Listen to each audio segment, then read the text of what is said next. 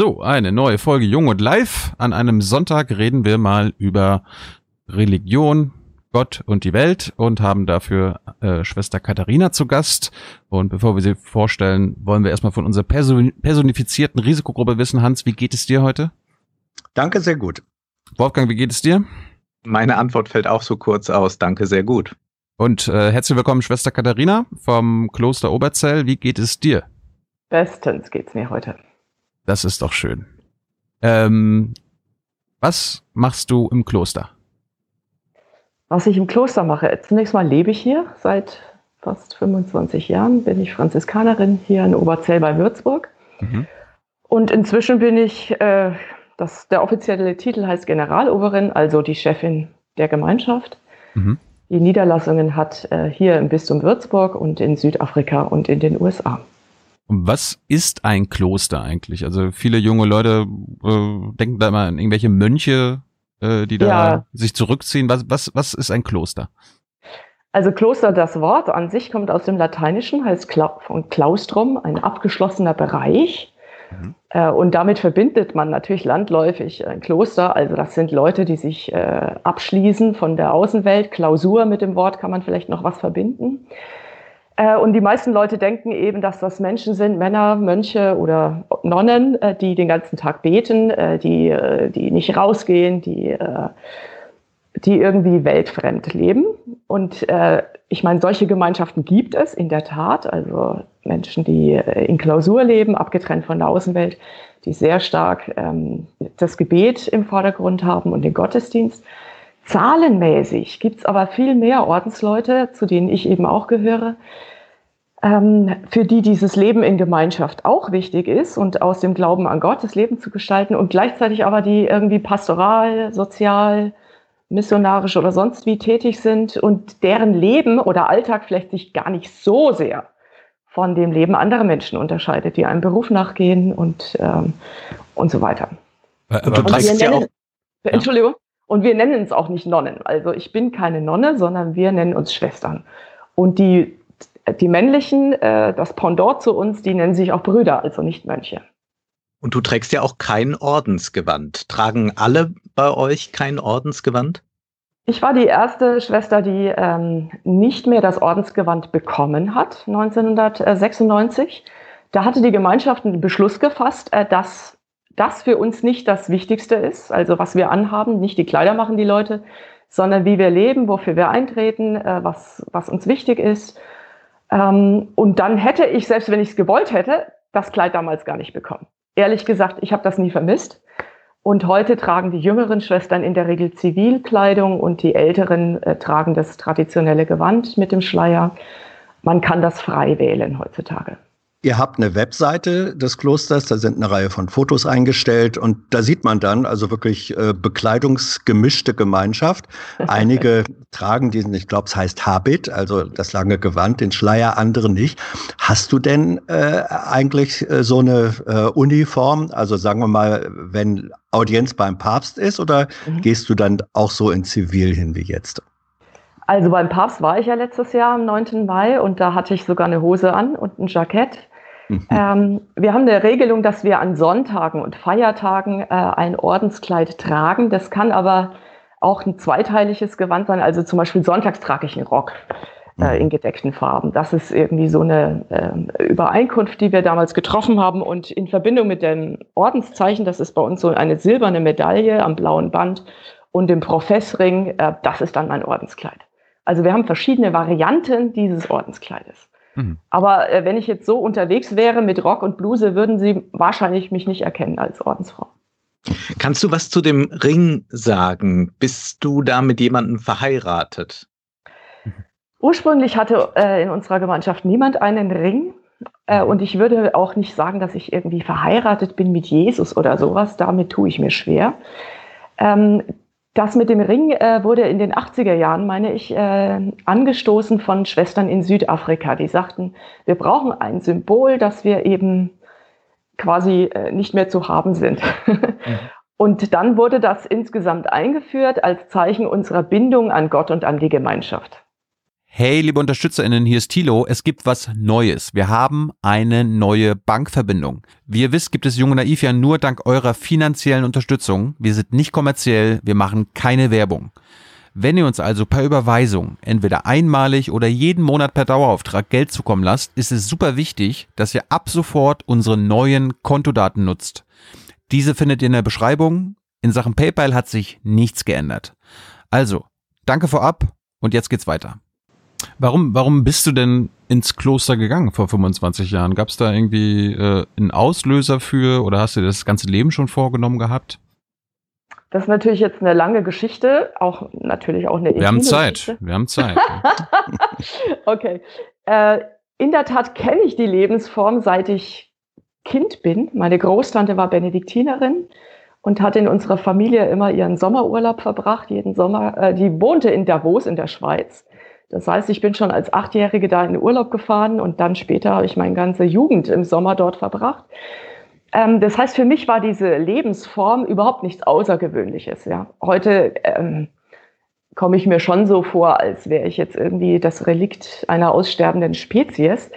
Äh, aber für mich als Kind war das was völlig Normales, dass es Leute gibt, die ins Kloster gehen. Und diese Tante war in unserer Familie hoch angesehen. Wenn die da war, war das immer eine Festzeit. Ich bin selber auf eine Klosterschule gegangen. Ich war auch bei Benediktinern auf der Schule, wollte dann selber eine Zeit lang Benediktinerin werden, äh, bis ich dann gemerkt habe im Studium, dass mir diese Form zu eng wäre. Also quasi Nonne zu werden und da im Kloster zu leben, beständig an einem Ort. Da habe ich dann gemerkt, das wäre nichts für mich. Und ähm, es gab dann Gott sei Dank auch einige Jahre, wo ich völlig abgeschlossen hatte, mit diesem Gedanken ins Kloster zu gehen.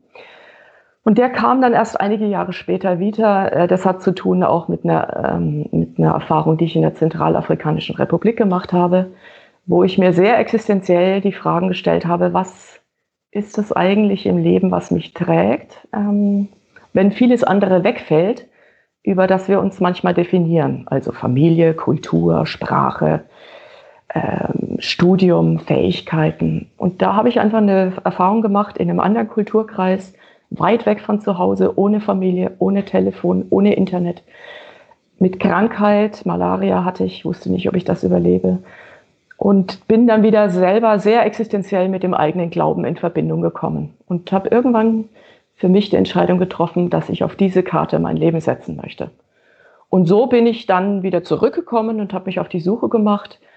Und dann äh, Oberzell, die Gemeinschaft kannte ich schon, äh, als einen Ort entdeckt, an dem ich mir vorstellen kann zu leben.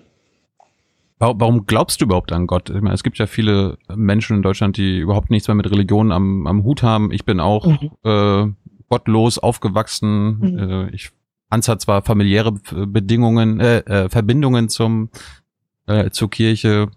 Wolfgang ist noch gläubig. Ähm, Protestant mit Hang zum Katholizismus. ja. warum, warum glaubst du an, an einen Gott?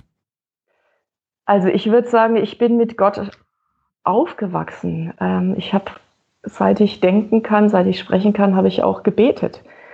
Meine Familie äh, übt fast 100 Jahre jetzt den Messnerdienst aus in unserem Dorf. Ich komme aus einem 700 Seelendorf äh, im Erzbistum Bamberg. Und bei uns hingen und hängen immer noch die Kirchenschlüssel in der Küche. Also für mich war die Kirche das zweite Haus. Ich war da zu Hause, wir konnten jederzeit in die Kirche gehen. Ich habe meiner Großtante geholfen, alles immer vorzubereiten äh, für den Gottesdienst. Ich, seit ich lesen kann, durfte ich in dem, im Gottesdienst eine Funktion ausüben. Später war ich die erste Lektorin, die erste Ministrantin. Ich war in der Jugendarbeit äh, engagiert. Also ich habe noch so eine klassische katholische Sozialisation.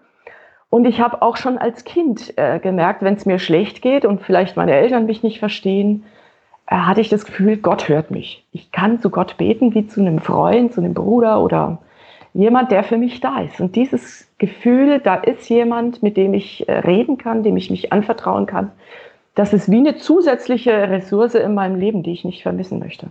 Aber der redet, redet, redet der mit dir? Ähm, natürlich nicht so, wie ein Mensch mit mir redet. Mhm.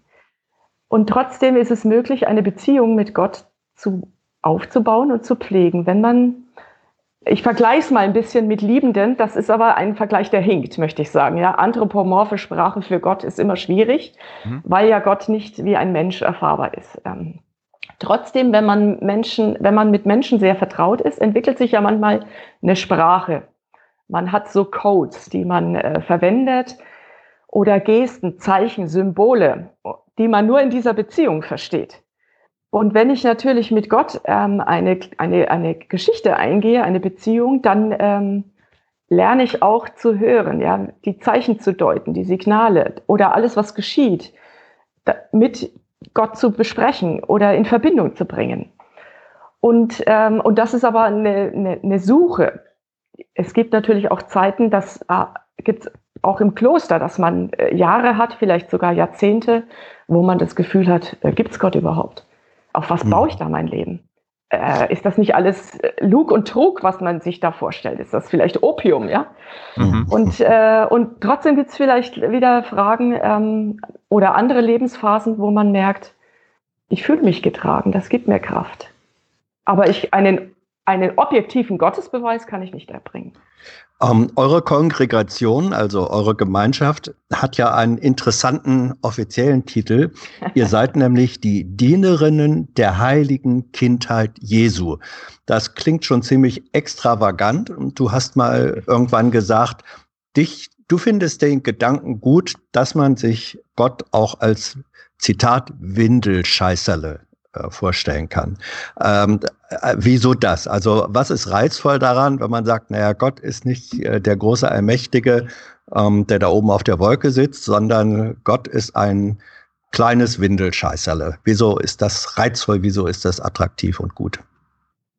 Danke für die Frage. Ähm, die Gründerin unserer Gemeinschaft, Antonia Wehr, eine Würzburgerin, hat im 19. Jahrhundert sich äh, ganz besonders ähm, mit diesem Geheimnis des Christentums ähm, identifiziert, dass Gott Mensch geworden ist in Jesus, also ein Baby war, ein Windelscheißer, der gestillt werden musste von seiner Mutter, äh, dessen Leben bedroht war von Anfang an, wie das vieler Menschen, die heute auf der Flucht sind.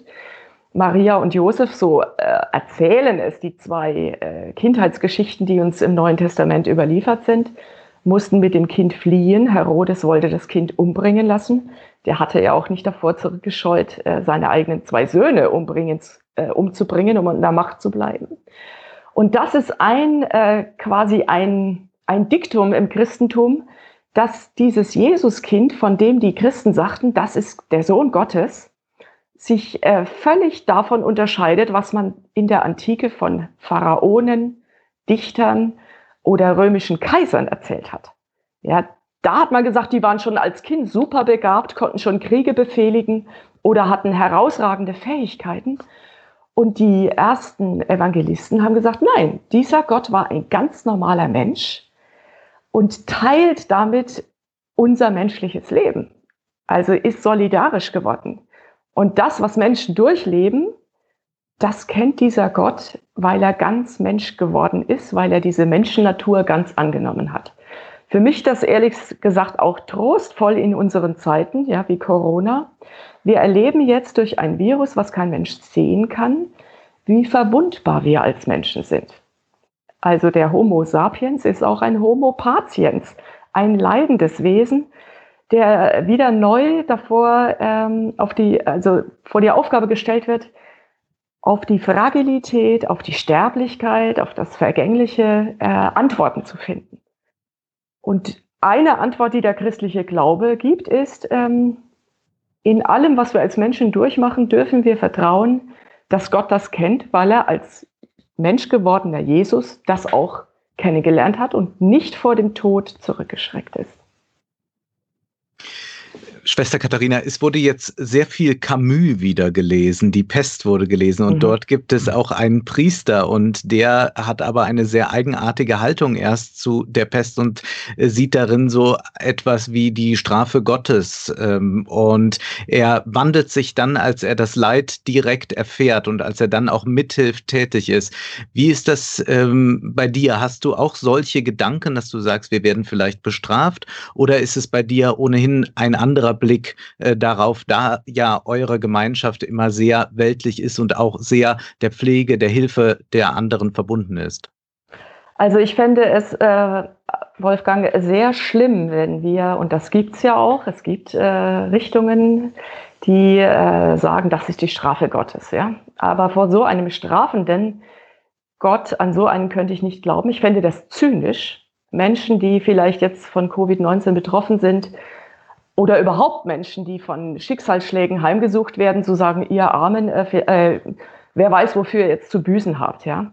Mhm. Äh, an so einen Gott mag ich nicht glauben, sondern äh, die Frage ist doch, wozu ruft uns etwas, wofür wir noch keine Erklärungen haben, wozu fühlen wir uns aufgerufen? Um vielleicht mehr Menschlichkeit, Humanität, Solidarität zu entwickeln. Und wie kann uns da der Glaube unterstützend helfen? Ich glaube aber nicht an einen Buchhaltergott, der im Himmel sitzt, der äh, einen Katalog führt, unsere Sünden aufzählt, wie ich das als Kind noch zum Teil vermittelt bekommen habe. Ja, hier die schwarzen Strichle und die goldenen Strichle. Äh, das ist ein Gottesbild, mit dem ich abgeschlossen habe. Mhm. Ist äh, Gott für dich ein Mann oder ist, könnte Gott auch eine Göttin sein, also eine Frau? Gott ist weder Mann noch Frau. Also alles, was wir an menschlichen Begriffen für Gott verwenden, natürlich können wir immer nur anthropomorph äh, oder mit menschlichen Begriffen uns Gott annähern. Ja, aber, aber wir, es, wir, sagen, wir, sagen ja auch Vater unser und sowas, ne? Wir sagen Vater unser, äh, in feministischen Kreisen sagt man manchmal auch Vater und Mutter unser. Schon Antonia Wehr hat äh, im 19. Jahrhundert geschrieben, Gott, du bist wie eine zärtliche Mutter.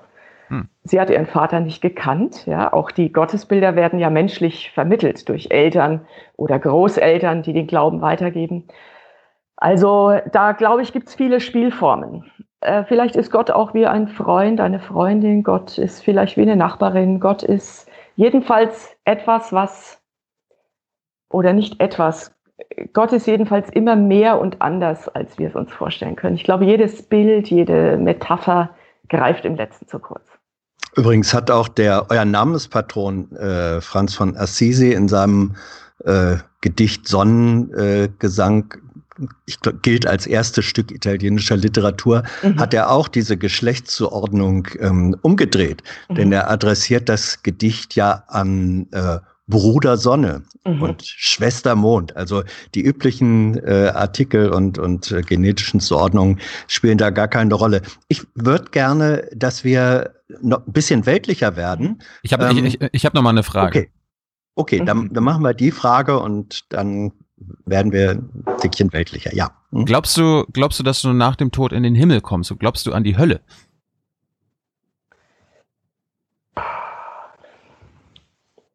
Ich glaube an, ähm, ich glaube daran, dass es so etwas wie unsere Seele gibt, etwas, hm. das ähm, über den Tod hinaus von uns weiterlebt. Ähm, aber ich kann mir jetzt nicht vorstellen, wie der Himmel ausschaut und ich glaube auch nicht an eine Hölle. Da halte ich es eher mit Jean-Paul Sartre. L'enfer, c'est les autres. die Hölle, das sind immer die anderen. Also wir haben schon genug Hölle hier auf Erden.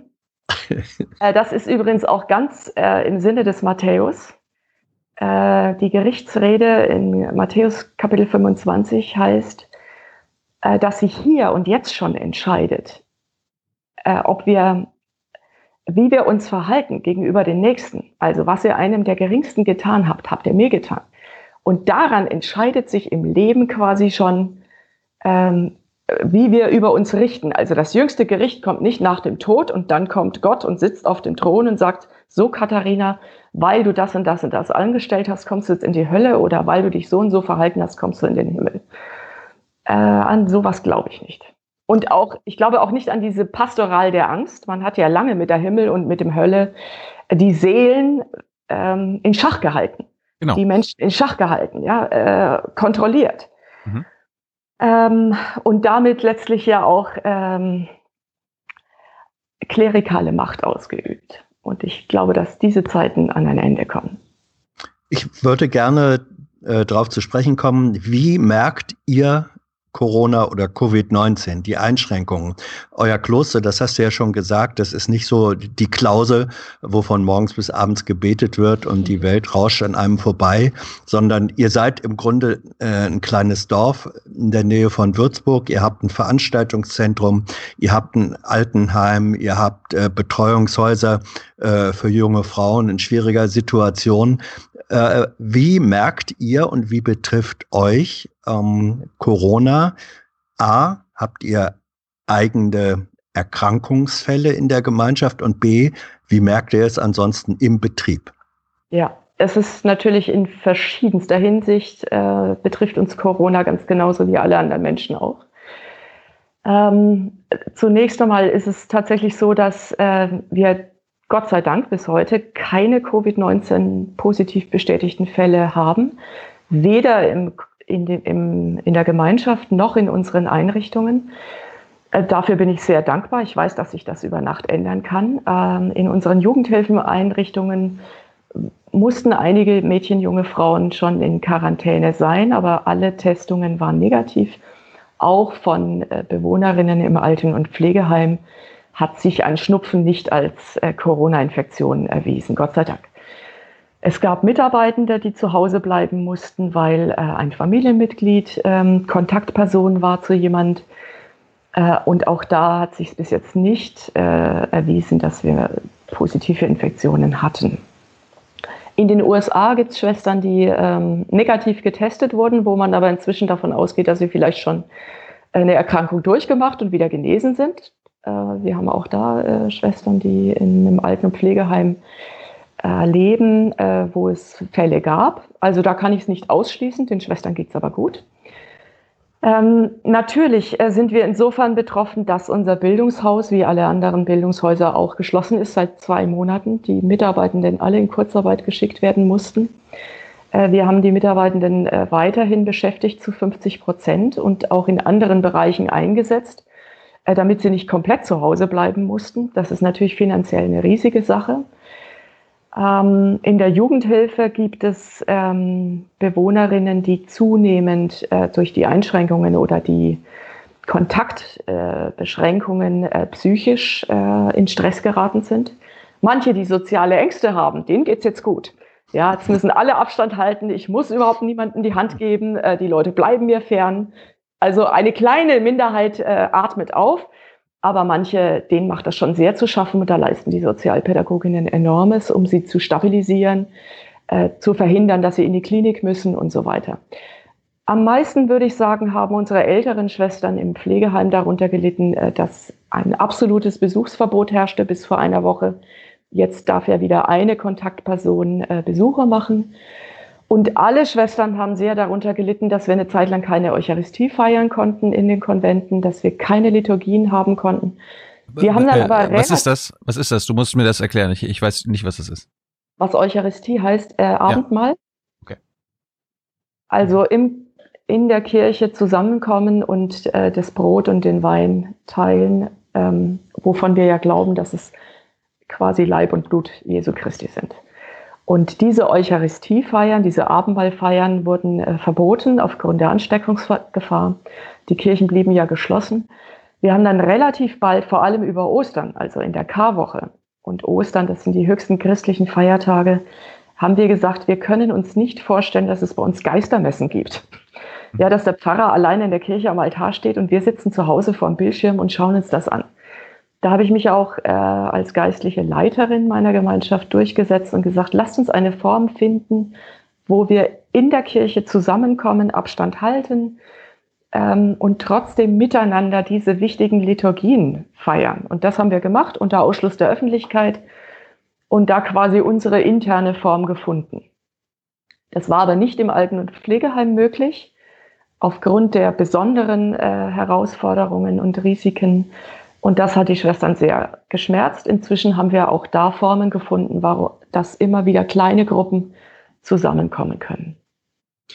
Vielleicht kannst du ein bisschen ausführen, warum die Eucharistiefeier so wichtig ist und warum das auch dann für viele Katholiken sehr schmerzhaft ist, wenn man darauf verzichten muss. In der Messe bei uns Protestanten ist es ja so, dass es in erster Linie ein symbolischer Akt ist mhm. und oft dann auch in vielen Gemeinden nur alle vier Wochen überhaupt vollzogen wird. Aber ich glaube, als Schwester oder auch als Priester ist es so, dass man ja eigentlich auch täglich ähm, zum Abendmahl geht. Ja, ich erlebe hier auch Unterschiede in der Sozialisation. Unsere älteren Schwestern sind es wirklich gewohnt, jeden Tag ähm, in die Messe zu gehen und eben den Leib und das Blut Jesu zu, äh, zu kommunizieren, also zu bekommen.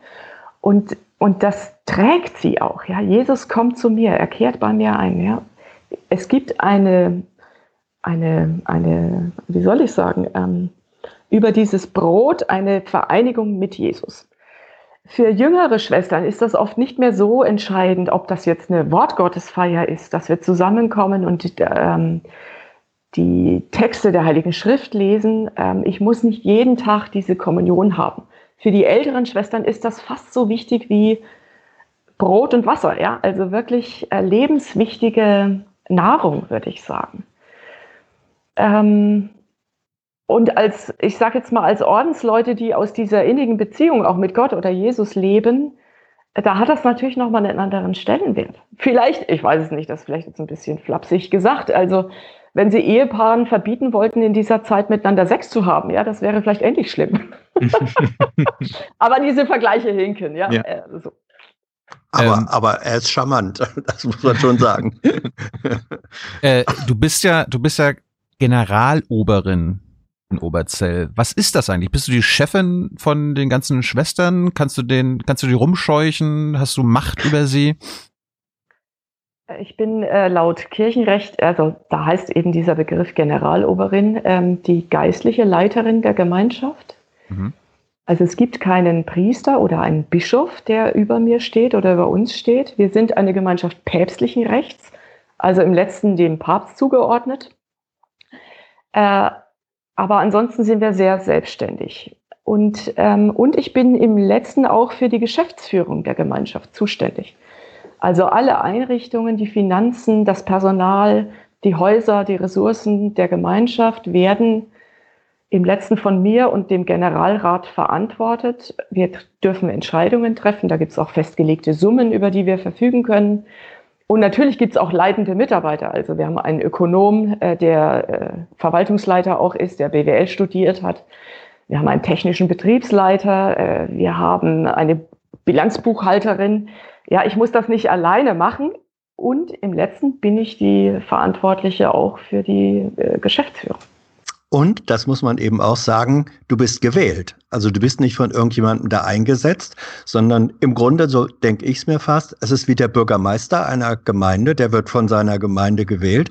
Ich glaube, du bist im letzten Jahr für sechs weitere Jahre äh, gewählt worden. Also da kommen so stelle ich es mir vor, äh, alle Schwestern, die zu eurer Kongregation gehören, zusammen und äh, dann wird gewählt. Gab es eigentlich eine Gegenkandidatin und war das Wahlergebnis, wenn das Wahlgeheimnis so eine Information zulässt, war es besser als bei der ersten Wahl oder nicht so gut? Gab es einen Wahlkampf? ja. Äh, nein, es gab keinen Wahlkampf. Äh, für mich war das schon die Frage, äh, wollen die Schwestern mich für eine zweite Amtszeit haben? Äh, ich glaube, für die Schwestern selber war das nicht so die Frage. Aber ich positioniere mich ja auch immer wieder zu verschiedenen Themen und da war mir schon auch wichtig, letztes Jahr äh, von den Schwestern zu hören, steht ihr denn dahinter? Also welche Richtung vertreten wir auch in der Gemeinschaft? Äh, bin jetzt ich, wenn ich mich zum Beispiel zu Frauenordination, also Weihe von Frauen in kirchliche Ämter äußere, ähm, steht da eine Gemeinschaft dahinter oder bin ich das als Theologin, die dann solche Thesen raushaut? Und da wollte ich einfach, dass wir uns auch inhaltlich ähm, zunächst mal als Gemeinschaft auch eine Position erarbeiten. Und mir war das wichtig auch äh, vor der Wahl. Ja, weil erst wenn wir wissen, wofür wir stehen und was wir in den nächsten sechs Jahren erreichen wollen, dann kann man ja auch überlegen, und wer sind dann die richtigen Personen, um das umzusetzen. Und da gab es aber doch eine sehr hohe Zustimmung auch zu meinem bisherigen, wie ich das Amt ausgeführt habe. Jetzt möchte ich ja gerne verstehen, was ist eigentlich der Unterschied zwischen Franziskanerinnen und Benediktinerinnen? Also wo, wo gibt's da die ganzen Unterschiede? Oh Jesus, da können wir jetzt bis morgen früh diskutieren. Wir haben Benedikt hat äh, im vierten Jahrhundert eine Ordensregel geschrieben, die bis heute gültig ist, nach der äh, Gemeinschaften leben. Das ist schon 1500 Jahre. Ähm, und verbindet vor allem äh, die, also die Mönche und Nonnen, die nach der Benediktsregel leben, versprechen Stabilitas loci, also Beständigkeit an einem Ort, auch nicht Gehorsam.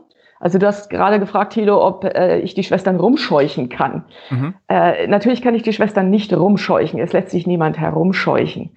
Und äh, sondern es geht um das Hören aufeinander, miteinander, gemeinsam herausfinden, was ist heute wichtig, dringend, nötig.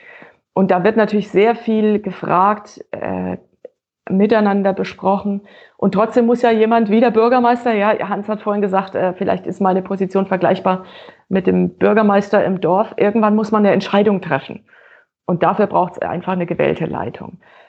Ähm, Benediktiner äh, leben eben sehr stark ähm, das Stundengebet, der Gottesdienst steht im Vordergrund. Franzisko, Franziskaner, Franziskanerinnen, die auf Franz von Assisi sich berufen, der ja im 12. Jahrhundert gelebt hat, äh, haben den Aspekt der Armut betont. Also Franz wollte überhaupt kein Haus haben, der ist herumgezogen wie Jesus, der wollte wieder mehr sich am Evangelium orientieren in einer Kirche, die in seiner Zeit so mächtig und reich war wie nie zuvor.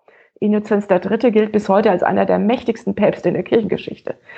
Und da hat er gesagt, wir wollen wie die Apostel äh, herumziehen, wir wollen das Evangelium verkünden. Der ist predigend in die Dörfer und Städte gezogen, hat sich dann immer wieder zurückgezogen in die Einsamkeit, in die Wälder, in die Grotten. Ähm, und, das hast du ja auch schon gesagt, Hans, ähm, er hat diese Geschwisterlichkeit, diese Verbundenheit mit der Natur, mit der Schöpfung, mit allen Menschen und vor allem auch diese radikale Hinwendung zu den Ärmsten der Armen gelebt. Also er hat Aussätzige gepflegt. Und in dieser Tradition stehen wir. Also viele Gemeinschaften, die sich auf die franziskanische Ordensregel berufen, kümmern sich um Arme, um Kranke, um Familien, um, um Menschen in Slums, äh, um Geflüchtete. Ja, hier gegenüber ist die Gemeinschaftsunterkunft in Würzburg, wo eine Mitschwester als Krankenschwester Geflüchtete medizinisch äh, begleitet. Solche Tätigkeiten äh, sind für uns, sage ich jetzt mal, äh, Charakterzug. Ja, vielleicht so. Fühlt ihr euch als Franziskanerin dann auch besonders eng vielleicht äh, mit Papst Franziskus verbunden, vielleicht auch enger als äh, die Verbindung war zu äh, Papst Benedikt und ich erinnere mich, dass ja auch, glaube ich, die zweite Enzyklika von Papst Francisco Laudato Si hieß und dort hat er ja auch die ökologische mhm. Frage sehr, sehr stark gemacht, also knüpft damit eigentlich auch an Ideen von Franz von mhm. Assisi an. Mhm. Ja, Kardinal äh, Papst Franziskus hat als erster Papst ja überhaupt diesen Namen gewählt. Mhm. Und äh, lange habe ich mich gefragt, wie wird das gehen, dass der mächtigste Mann in im, in, im Katholizismus den Namen von Franziskus wählt, der ja eben auf Macht, auf Ansehen äh, verzichtet hat. Wie soll das zusammengehen? Mich hat dann sehr beeindruckt, was der Papst als erstes getan hat, also auf Lampedusa rauszufahren, einen Kranz niederzulegen auf dem Mittelmeer, um damit deutlich zu machen, dass das das größte Massengrab Europas ist. Auf Menschen aufmerksam zu machen, die hier äh, durch unsere Art des Wirtschaftens und äh, quasi zu den größten Verlierern gehören, das hat mich schwer beeindruckt. Ähm, und Franziskus hat natürlich überhaupt äh, durch, sein, durch seine Wahl und den Namen äh, wieder das Original bekannt gemacht. Also eine bessere Werbung für Franz von Assisi und die franziskanische Familie hätte es nicht geben können. Äh, ich habe das manchmal so auf den Punkt versucht zu bringen, als Benedikt gewählt wurde als Deutscher, hat man gesagt, äh, wir sind Papst. Und ich habe dann gesagt, bei Franziskus, äh, der Papst ist wir. Er kommt sehr menschlich rüber. Er möchte ein, ein Mann des Volkes sein, ein Pastoraldenkender, äh, der eben auf viele Insignien der Macht verzichtet hat. Und diese Spur hält er ja auch ziemlich gut durch. Auch wenn wir von anderen Dingen uns vielleicht mehr erwartet hätten, dass er Reformen in Gang setzt, Ähm, das macht er bis jetzt nicht, sondern er, er lässt wieder mehr zu, dass geredet wird, dass Dialog, synodale Elemente kommen. Ähm, aber er steht sicher im Geist des Franz von Assisi. Hast du eine Nachfrage, Wolfgang? Ansonsten würde ich mal zwei, drei Zuschauerfragen mit einbinden zum Kloster. Gern, mach Zuschauerfragen. Ja. Okay, äh, Rick fragt dich, wie sieht es im Kloster mit dem Nachwuchs aus? Kommen genügend neue Schwestern nach? Die Frage ist, was ist genügend? Ja. Als Fränkin sage ich immer, regnet es nicht, dann tröpfelt es doch. Und solange es tröpfelt, geht es irgendwie weiter. Äh, richtig ist natürlich, dass auch unsere Gemeinschaft sehr stark überaltert ist. Wir haben in Deutschland einen Altersdurchschnitt von 81 Jahren. Wow. Äh, das heißt, wir erleben einen riesigen Umbruch im Ordensleben. Das ist äh, europaweit oder in der gesamten nördlichen Hemisphäre dasselbe. Ähm, das heißt aber nicht, dass das Ordensleben ausstirbt. Aber die Zeiten, in denen Frauen ins Kloster gegangen sind, weil sie einen sozialen Beruf lernen konnten, weil sie unabhängig von Ehemännern oder Väter ein eigenständiges, selbstverwirklichtes Leben führen konnten, die ist vorbei. Gott sei Dank. Ja, wir haben heute als Frauen durch die, ähm, durch die Möglichkeiten und die äh, Frauenbewegung ähm, und die Entkopplung unserer Biografien, der weiblichen Biografie von Ehemännern oder Vätern, haben wir heute Möglichkeiten, die wir früher nicht gehabt hätten. Ja, Sie müssen heute nicht ins Kloster gehen, um Krankenschwester zu werden oder Sozialpädagogin oder Lehrerin.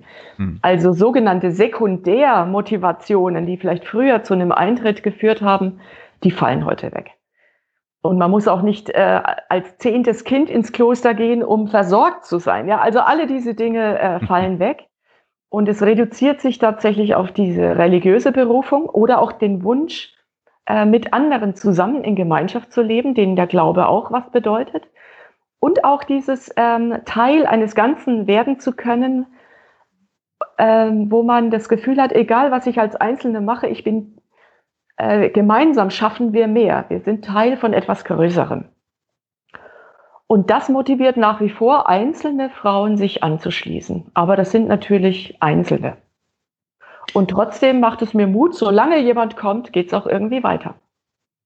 Feministinnen haben sich ja immer auch mit dem Klosterleben beschäftigt, also Simone de Beauvoir, wenn ich mich mhm. recht erinnere, auch. Und da hat man doch schon immer wieder festgestellt bei den Feministinnen, dass sie es irgendwie auch beneidet haben, dass es da so eine matriarchale Struktur gibt, dass äh, es zwar die Kirche gibt, die mächtige, die von mächtigen Männern regiert wird, dass aber das doch auch so ein Hort ist, in äh, dem die Frau, in dem Frauen sich sehr frei entfalten können können.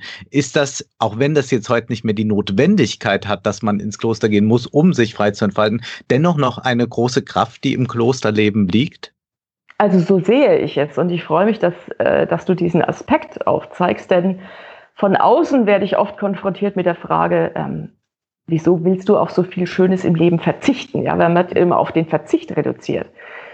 Und ich äh, habe ja nicht die Lebensform gewählt, weil ich unglücklich in der Welt war und irgendwie äh, keinen Mann mehr abgekriegt habe oder so, sondern weil ich ja hier ähm, eine Lebensform vorgefunden habe, wo ich gemerkt habe, dass es vielleicht ein Mehr an Leben für mich geben könnte. Und das erlebe ich auch. Ich erlebe eine große Freiheit, ich sage es mal ganz weltlich, äh, mich selbst zu verwirklichen. Äh, meine Charismen oder meine Fähigkeiten einzubringen. Es wird eben niemand mehr, wie das vielleicht vor 50, 70 Jahren noch üblich war, in die Küche gesteckt, weil sie lieber, obwohl sie lieber Erzieherin geworden wäre. Oder äh, einen Verwaltungsjob machen musste, obwohl sie lieber äh, was Soziales gemacht hätte. Die Zeiten sind vorbei. Wir sind heute auch im Kloster hochspezialisiert. Ja, da kommt eine Ärztin, da kommt eine Hygieneingenieurin, da wir hatten auch schon mal eine Flugzeuggerätemechanikerin, die eingetreten ist. Ja, die hat sich dann umorientiert, weil es in Würzburg nicht so viele Firmen gibt, die Flugzeuge reparieren.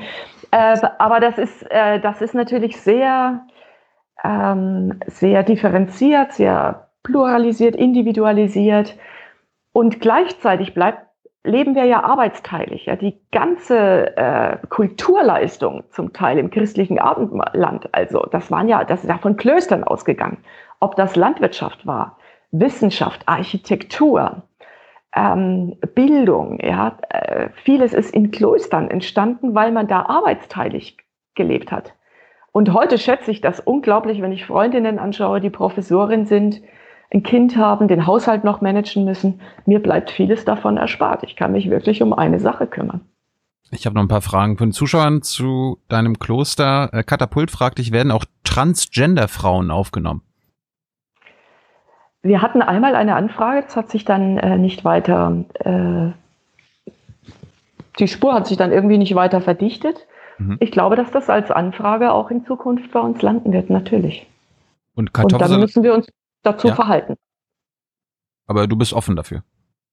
Ich bin offen, weil ich, äh, weil ich ja sehe, dass, ähm, dass die Zweigeschlechtlichkeit weder biologisch, ähm, äh, dass es nicht ausschließlich zwei Geschlechter gibt. Das weiß ich auch von alten Schwestern, die in der, in der Säuglingspflege tätig waren, die zum Beispiel die Kinder von wohnungslosen Frauen ähm, betreut haben die haben immer gesagt, jedes 500. oder 1000. Mädchen, äh, Kind, Baby ist nicht eindeutig männlich oder weiblich. Ja? Das sind empirische, das wissen wir. Und die Frage ist natürlich, ähm, wie gehen wir damit um?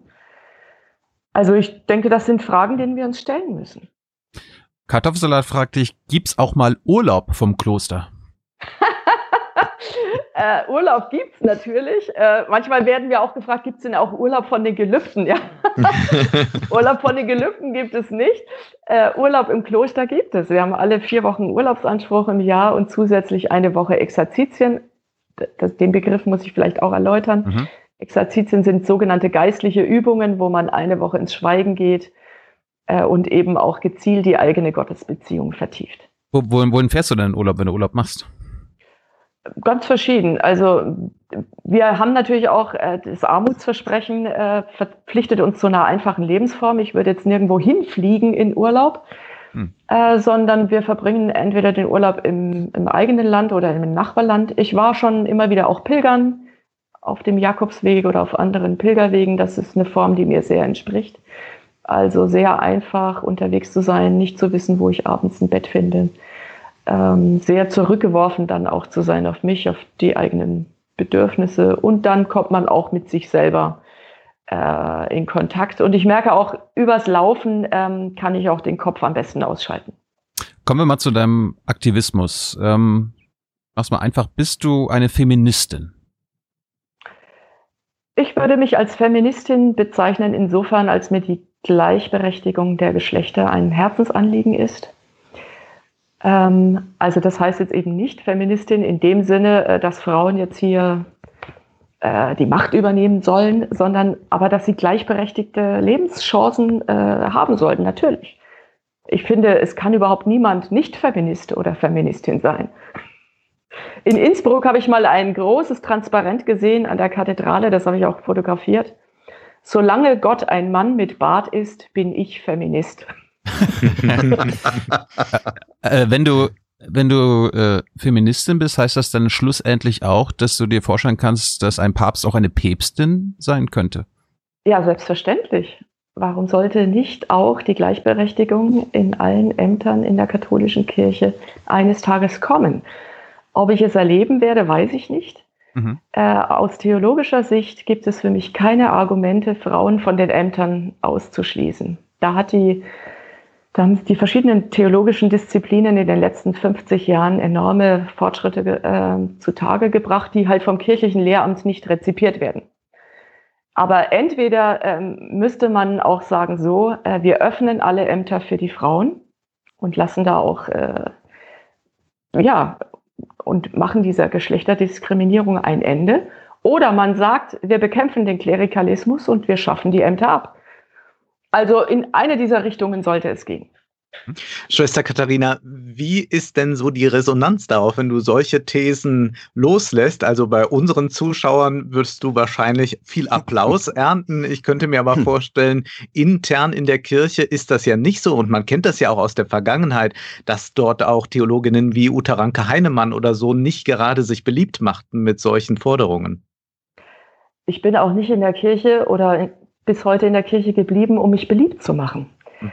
Sondern es geht darum, eigene Einsichten ähm, offen zu kommunizieren, auch zu streiten in der Kirche. Ich bin ja auch eine äh, Beraterin in der Pastoralkommission der Deutschen Bischofskonferenz, wenn dann manchmal so gesagt wird, naja, das sind ja so die Kirchenkritischen, dann sage ich immer, Leute, wer kritisch ist, ist noch verbunden. Dem liegt noch was an dem Laden. Wer gleichgültig geworden ist, hat sich schon längst verabschiedet und dann wird doch nicht mehr gestritten. Aber da, wo gestritten wird, da geht's doch um was. Also ich finde, man darf das nicht einfach ähm, wegreden oder kleinreden, sondern äh, solange es das Christentum gibt, das kann man schon in der Apostelgeschichte studieren, gab es heftige Auseinandersetzungen, Richtungskämpfe zwischen Paulus und Petrus. Muss die Beschneidung noch äh, fortgeführt werden, die für das Judentum konstitutiv ist. Ja? Was bedeutet das, das Herrenmal? Und wie gehen wir mit den Armen um? Also da gab es Auseinandersetzungen von Anfang an. Und warum soll es die heute nicht geben? Das ist ja ein dickes Brett, was du da mit anderen äh, Christinnen und ähm, ja, Feministinnen zu bohren versuchst. Gibt bestimmt noch ein paar Männer. Öffnung, ja, ähm, ja, das sind dann eben auch Feministen. Gibt ja auch männliche Feministen. Äh, also ihr habt ja äh, gedrängt darauf, dass Frauen zum Weiheamt, also zur Priesterweihe äh, zugelassen werden. Und dann hat, glaube ich, korrigiere mich, wenn ich es falsch sage, Franziskus eine Kommission eingesetzt, die haben geprüft. Und dann haben die wegen innerer Streitigkeiten oder Widersprüche praktisch die Arbeit eingestellt. Und nun kommt äh, aus der Synode in Amazonien, also im Grunde äh, Lateinamerika, kommt der Ruf, das Projekt muss wieder aufgenommen werden und zwar mit der Begründung, dass es dort nicht genügend männliche Priester gibt. So, ist es dann so, dass man jetzt sagt, na gut, ähm, ehe hier alles vor die Wand fährt, dann lieber Frauen als Priester als gar keine, also Frauen als Ausputzerinnen. Ist das die Situation?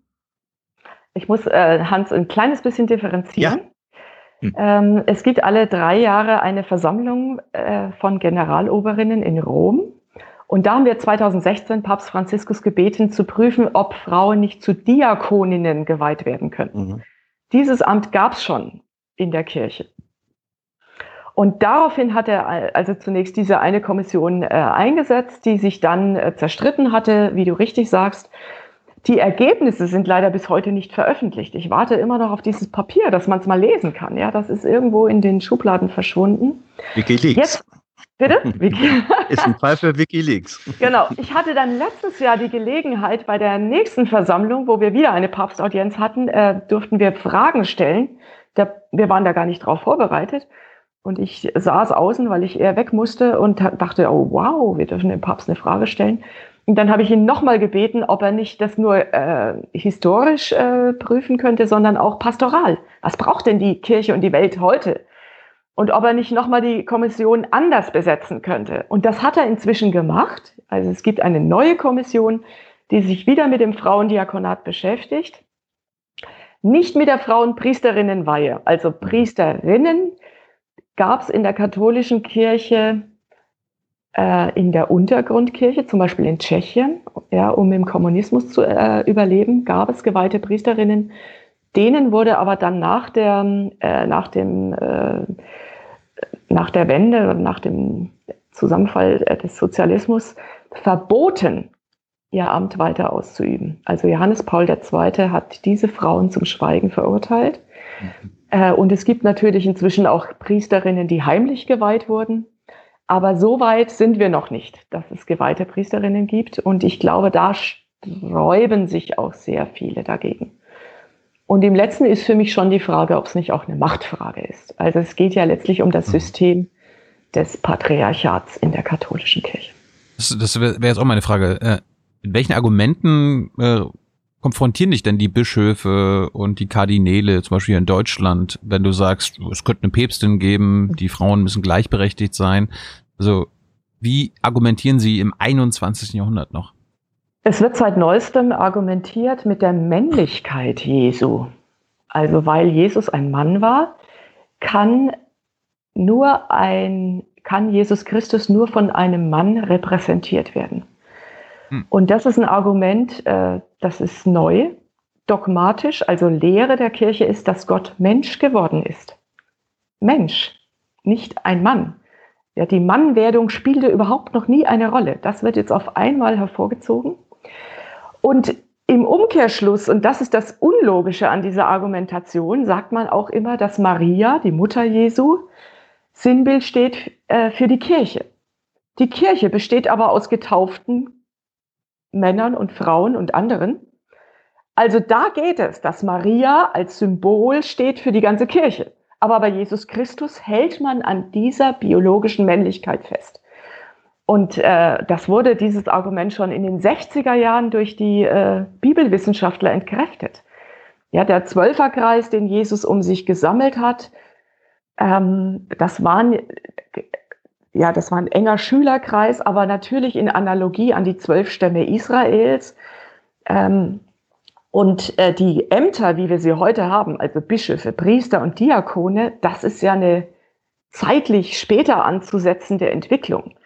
Also Jesus hat keinen Priester geweiht. Also deswegen kann man, finde ich, auf dieser Ebene nicht argumentieren. Und heute müsste man, da stimme ich auch ähm, äh, der ökumenischen Bewegung zu, die sagt, äh, man müsste eigentlich den Ausschluss von Frauen begründen und nicht immer neue Argumente finden, warum Frauen zugelassen werden sollten zur Weihe, sondern es ist begründungspflichtig im 21. Jahrhundert, wenn man Frauen nicht weiht. Äh, habt ihr das verstanden? War das zu kurz? Ja, sehr gut. Wir sind beeindruckt. ja, ja, äh, sehr, sehr, sehr schön.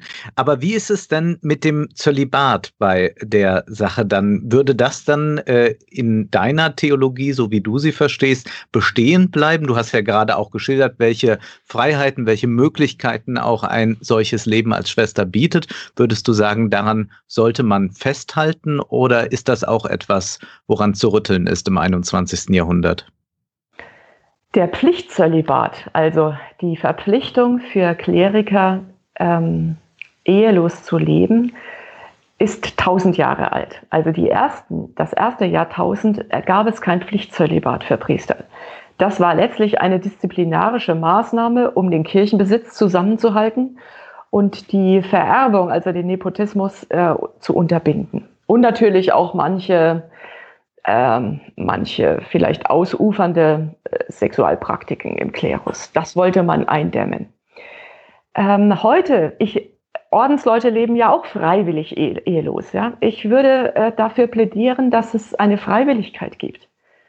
Für äh, Menschen, die sagen, ähm, ich kann mich hier besser entwickeln, wenn ich eben nicht in einer engen Sexualbeziehung lebe mit jemand anders, spricht ja nichts dagegen, freiwillig ehelos zu sein. Aber diesen Pflichtzölibat, ich glaube, an dem müsste man nicht unbedingt festhalten. Wenn jetzt eine Frau zu euch ins, äh, ins Kloster kommt und sagt, ich würde gerne bei euch mitmachen und dort leben, aber ich bin trotzdem verliebt und möchte mit dem Mann regelmäßig schlafen und so weiter, wäre das ein Problem? Das ist ein Ausschlusskriterium. Ja, wir, wir versprechen tatsächlich, äh, wenn wir ähm, Profess ablegen, also das heißt ja Versprechen, mhm versprechen wir Armut, Gehorsam, da habe ich aber schon gesagt, dass es nicht um einen Kadavergehorsam sich handelt, und, das klingt jetzt sehr altbacken, ja, ehelose Keuschheit um des Himmelreiches willen. Also wirklich Ehelosigkeit im Sinne von keine intime sexuelle Beziehung mit einem anderen Menschen. Wer sagt, ich fühle mich euch verbunden, ja, äh, ihr Oberzeller, ihr macht Sachen, die mir gut gefallen, die franziskanische Spiritualität ist mir wichtig, dieser Einsatz für und mit Frauen in benachteiligenden Lebenssituationen kann sich dem Freundeskreis anschließen oder kann andere Formen der Zugehörigkeit äh, suchen. Aber die volle Mitgliedschaft in der Gemeinschaft ist tatsächlich an dieses ehelose Leben gebunden. Ich möchte einen Aspekt, der irgendwie nah dran ist, obwohl wir ihn noch gar nicht angesprochen haben, jetzt benennen. Die Frage des Missbrauchs äh, innerhalb der katholischen Kirche. Ähm, das, was bekannt ist, ist meistens sind es männliche Priester, die sich dann an jungen Männern, die Ministranten oder ähnliches sind, ähm, vergehen. Das ist der Vorwurf. Äh, gibt es da eigentlich A, genügend Aufklärung? Und kann man es B, das ist, glaube ich, ja auch eins deiner Themen, reduzieren auf die Frage ähm, männlichen Missbrauchs oder Missbrauch an jungen Männern? Also zunächst einmal ähm, bin ich sehr dankbar, dass diese äh, Skandale aufgedeckt wurden. Ähm, wir Oberzeller Franziskanerinnen arbeiten schon seit den 80er Jahren mit dem feministischen Verein Wildwasser Würzburg zum, zusammen und äh, sind da ja auch in unseren Einrichtungen ähm, sehr stark also seit Jahrzehnten äh, dran, Mädchen äh, Unterstützung zu gewähren, die sexualisierte Gewalt erleben oder auch Frauen in unseren Einrichtungen zu begleiten. Das Thema äh, Missbrauch an, an, an Jungen ähm, durch Kleriker ist ja letztlich erst 2002 und dann nochmal 2010 durch Pater Klaus Mertes aufgedeckt worden. Und äh, das Gute daran ist, dass eben auch Ordensleute, Priester nicht mehr diesen Nimbus des Unantastbaren, des Heiligen äh, haben, sondern dass klar wird, wir sind Menschen, wie du und ich alle.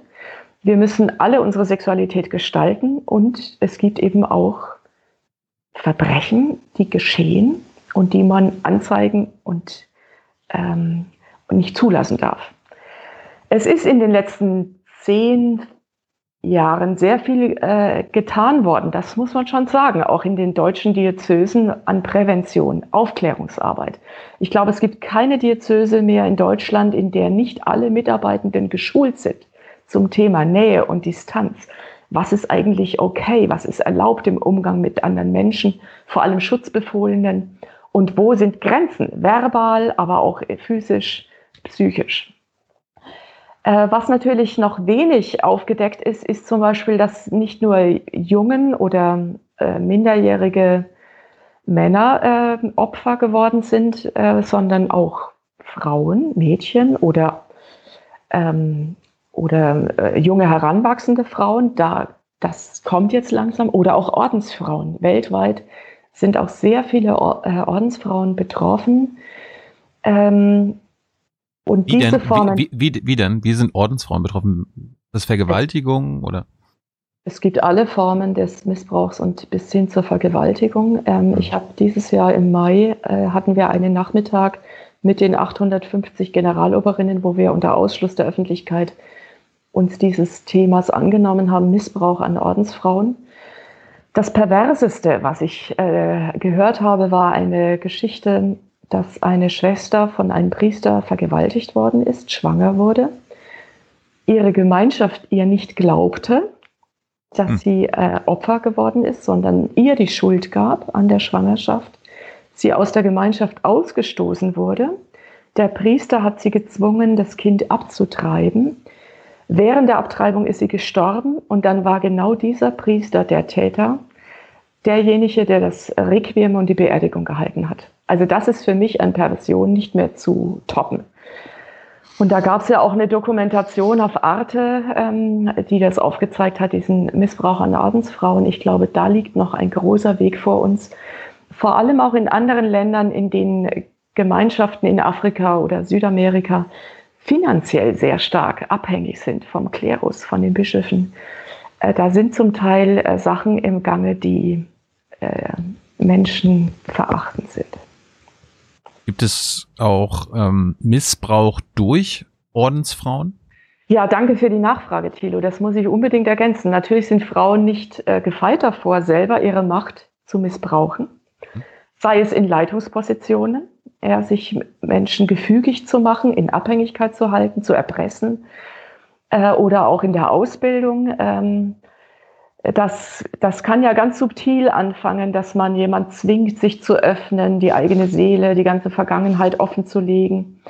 Äh, es gibt natürlich auch diesen Missbrauch des Beichtgeheimnisses, ja, dass man so in die in, intimsten Sphären von jemand eindringen will. Und das wird jetzt heute unter dem Stichwort des geistlichen Missbrauchs äh, verhandelt oder Gewissensmissbrauch. Und natürlich hat es immer auch mit Machtmissbrauch zu tun, wenn Menschen ihre Position, ihre, ihre Stellung ausnutzen, um andere gefügig zu machen oder äh, ja, abhängig zu machen. Und das gibt es genauso auch in Frauenklöstern. Es gibt auch Ordensfrauen, die Missbrauch betreiben. Gab es das auch bei euch schon? Das kann ich jetzt so nicht, äh, nicht beurteilen. Es hat sich noch niemand an mich gewandt und gesagt, hier in meiner, bei uns in der Gemeinschaft ist mir das und das angetan worden. Ich bin natürlich im Gespräch mit den Schwestern. Manche Schwestern erzählen, was sie als Kind, als Jugendliche erlebt haben, äh, auch Grenzüberschreitungen. Ähm, ich glaube auch, dass wir noch sehr viel aufzuarbeiten haben, auch in den Gemeinschaften, was im was mit den Gelübden passiert ist, also dieses Gehorsamsgelübde, ja, dass man zum Teil wirklich ähm, Macht ausgeübt hat und gesagt, du machst jetzt das oder ich weiß, was für dich gut ist. Ja, ich glaube, wir haben da noch sehr viel aufzuarbeiten. Direkte Nachfrage auf eurer Webseite, also der Oberzeller Franziskanerinnen, finden sich ähm, Kontakte zu zwei Missbrauchsbeauftragten, eine interne und eine externe. Mhm. Äh, wenn ihr diese Institution habt, äh, dann muss man ja davon ausgehen, die ist nicht nur formal da, mhm. sondern die erfüllen tatsächlich eine Funktion. Sie werden angerufen, sie werden in Anspruch genommen. Das mhm. ist so. Was äh, im Zuge der Aufdeckung der Missbrauchsskandale ein Stück in äh, Hintergrund getreten ist, dass es ja auch parallel eine, äh, eine Debatte gab zu dem Thema ehemalige Heimkinder. Mhm. Also Menschen, die in Heimen aufgewachsen sind, und da äh, gehören wir auch dazu. Wir hatten in Spitzenzeiten 15 Heime, in denen Schwestern entweder in eigener Trägerschaft oder bei fremden Trägern angestellt waren. Als Erzieherinnen, als Lehrerinnen, als äh, Internatspädagoginnen äh, etc. Und natürlich haben sich äh, im Zuge äh, an, Anfang der 2000er Jahre auch bei uns Frauen gemeldet, vor allem Frauen auch ein Mann, die gesagt haben, äh, ich war bei euch im Heim, eure Schwestern äh, haben mich in den 50er, 60er oder 70er Jahren betreut und ich habe da Folgendes erlebt. Also zum Beispiel äh, strenge Regeln. Ja. Ähm, oder wo sie auch sagen, ich bin da nicht gesehen worden. Ja, ich kam ins Heim, weil ich ja schon zu Hause äh, vielleicht äh, sexualisierte Gewalt oder Vernachlässigung erlebt habe. Und dann habe ich mir gewünscht, dass es mir da besser geht und dann habe ich vielleicht eine Schwester erlebt, die sehr streng war. Oder es gab ja auch zum Teil noch ähm, äh, physische Gewalt oder Bestrafungen, die zwar zum Teil mit dem Jugendamt abgesprochen waren, aber wo man heute sagen würde, äh, das kann nicht gut gewesen sein, für jemand in eine Arrestzelle gesperrt zu werden, zum Beispiel. Und das war in den 60er Jahren noch mit den Jugendämtern eine Strafe. Und da haben wir uns mit Frauen getroffen. Wir hatten eine interne Ansprechpartnerin, die mit Frauen äh, eine individuelle Aufarbeitung gemacht hat und die eher seelsorglich diese Frauen begleitet hat. Und das Wichtige war für die Frauen auch zu hören, äh, ihnen wird geglaubt, dass sie das erlebt haben, wie es ihnen geht. Oder dass man als Gemeinschaft dafür auch Verantwortung übernimmt und sagt, äh, wir haben uns da auch schuldig gemacht. Aus heutiger Sicht würden wir solche Erziehungsmethoden nicht mehr für gut heißen. Ich hatte Gespräche geführt mit Frauen, die so aus meinem Alter kamen, die ganz bewusst äh, mit einer in den 70er äh, Jahren geborenen Frau reden wollte und die dann wissen wollte, was habt ihr heute gemacht? Wie wird heute pädagogisch in euren Einrichtungen gearbeitet? Welchen Weg der Aufarbeitung seid ihr gegangen? Und in einigen wenigen Fällen äh, haben wir auch äh, über die, haben wir auch eben, das ist die externe äh, Missbrauchsbeauftragte, gesagt, bitte schilder dort den Fall, und dann gab es ja diese äh, Schiedsgerichtsstelle, die dann auch die äh, Unterlagen geprüft hat und wo man dann auch eingeladen wurde, ähm, Entschädigungen zu zahlen oder wie, wie nannte man sich das? Äh, äh, also Gelder in Anerkennung des erlittenen Leides. Mhm. Und da hatten wir auch einzelne, ähm, wo wir das gemacht haben.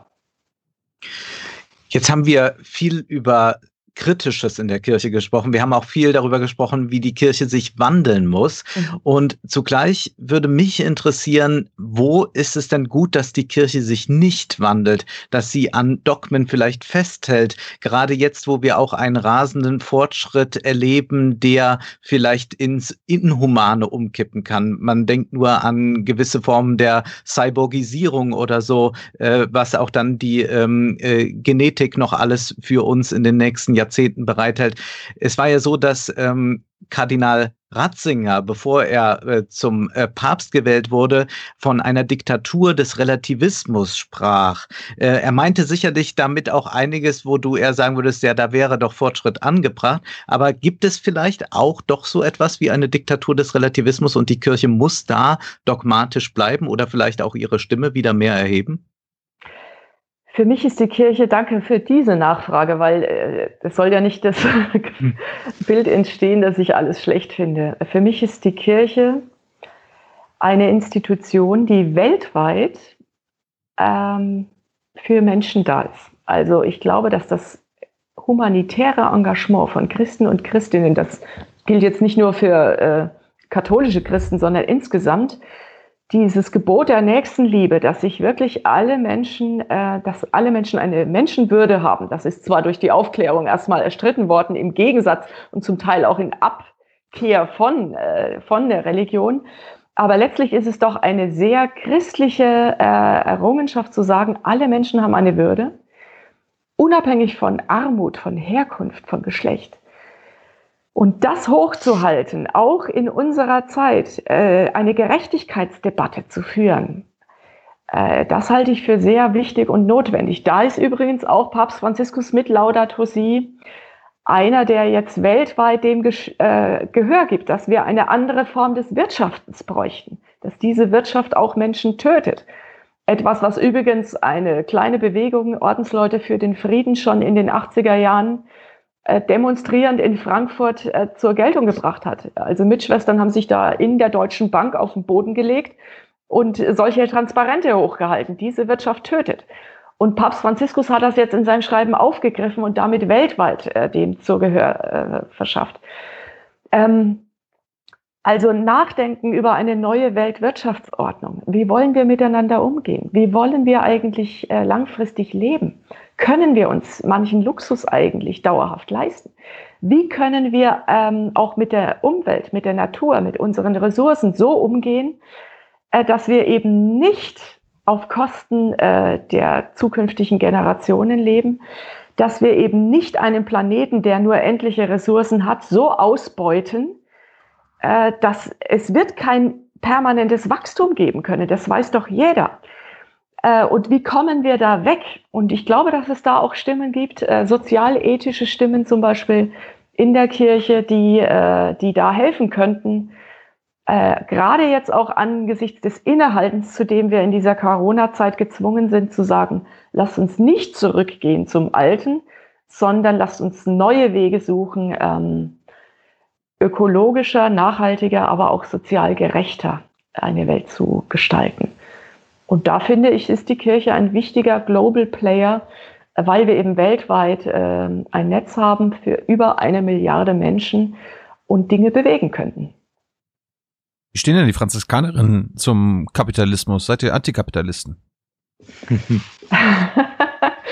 wir versuchen einen sogenannten einfachen Lebensstil zu leben.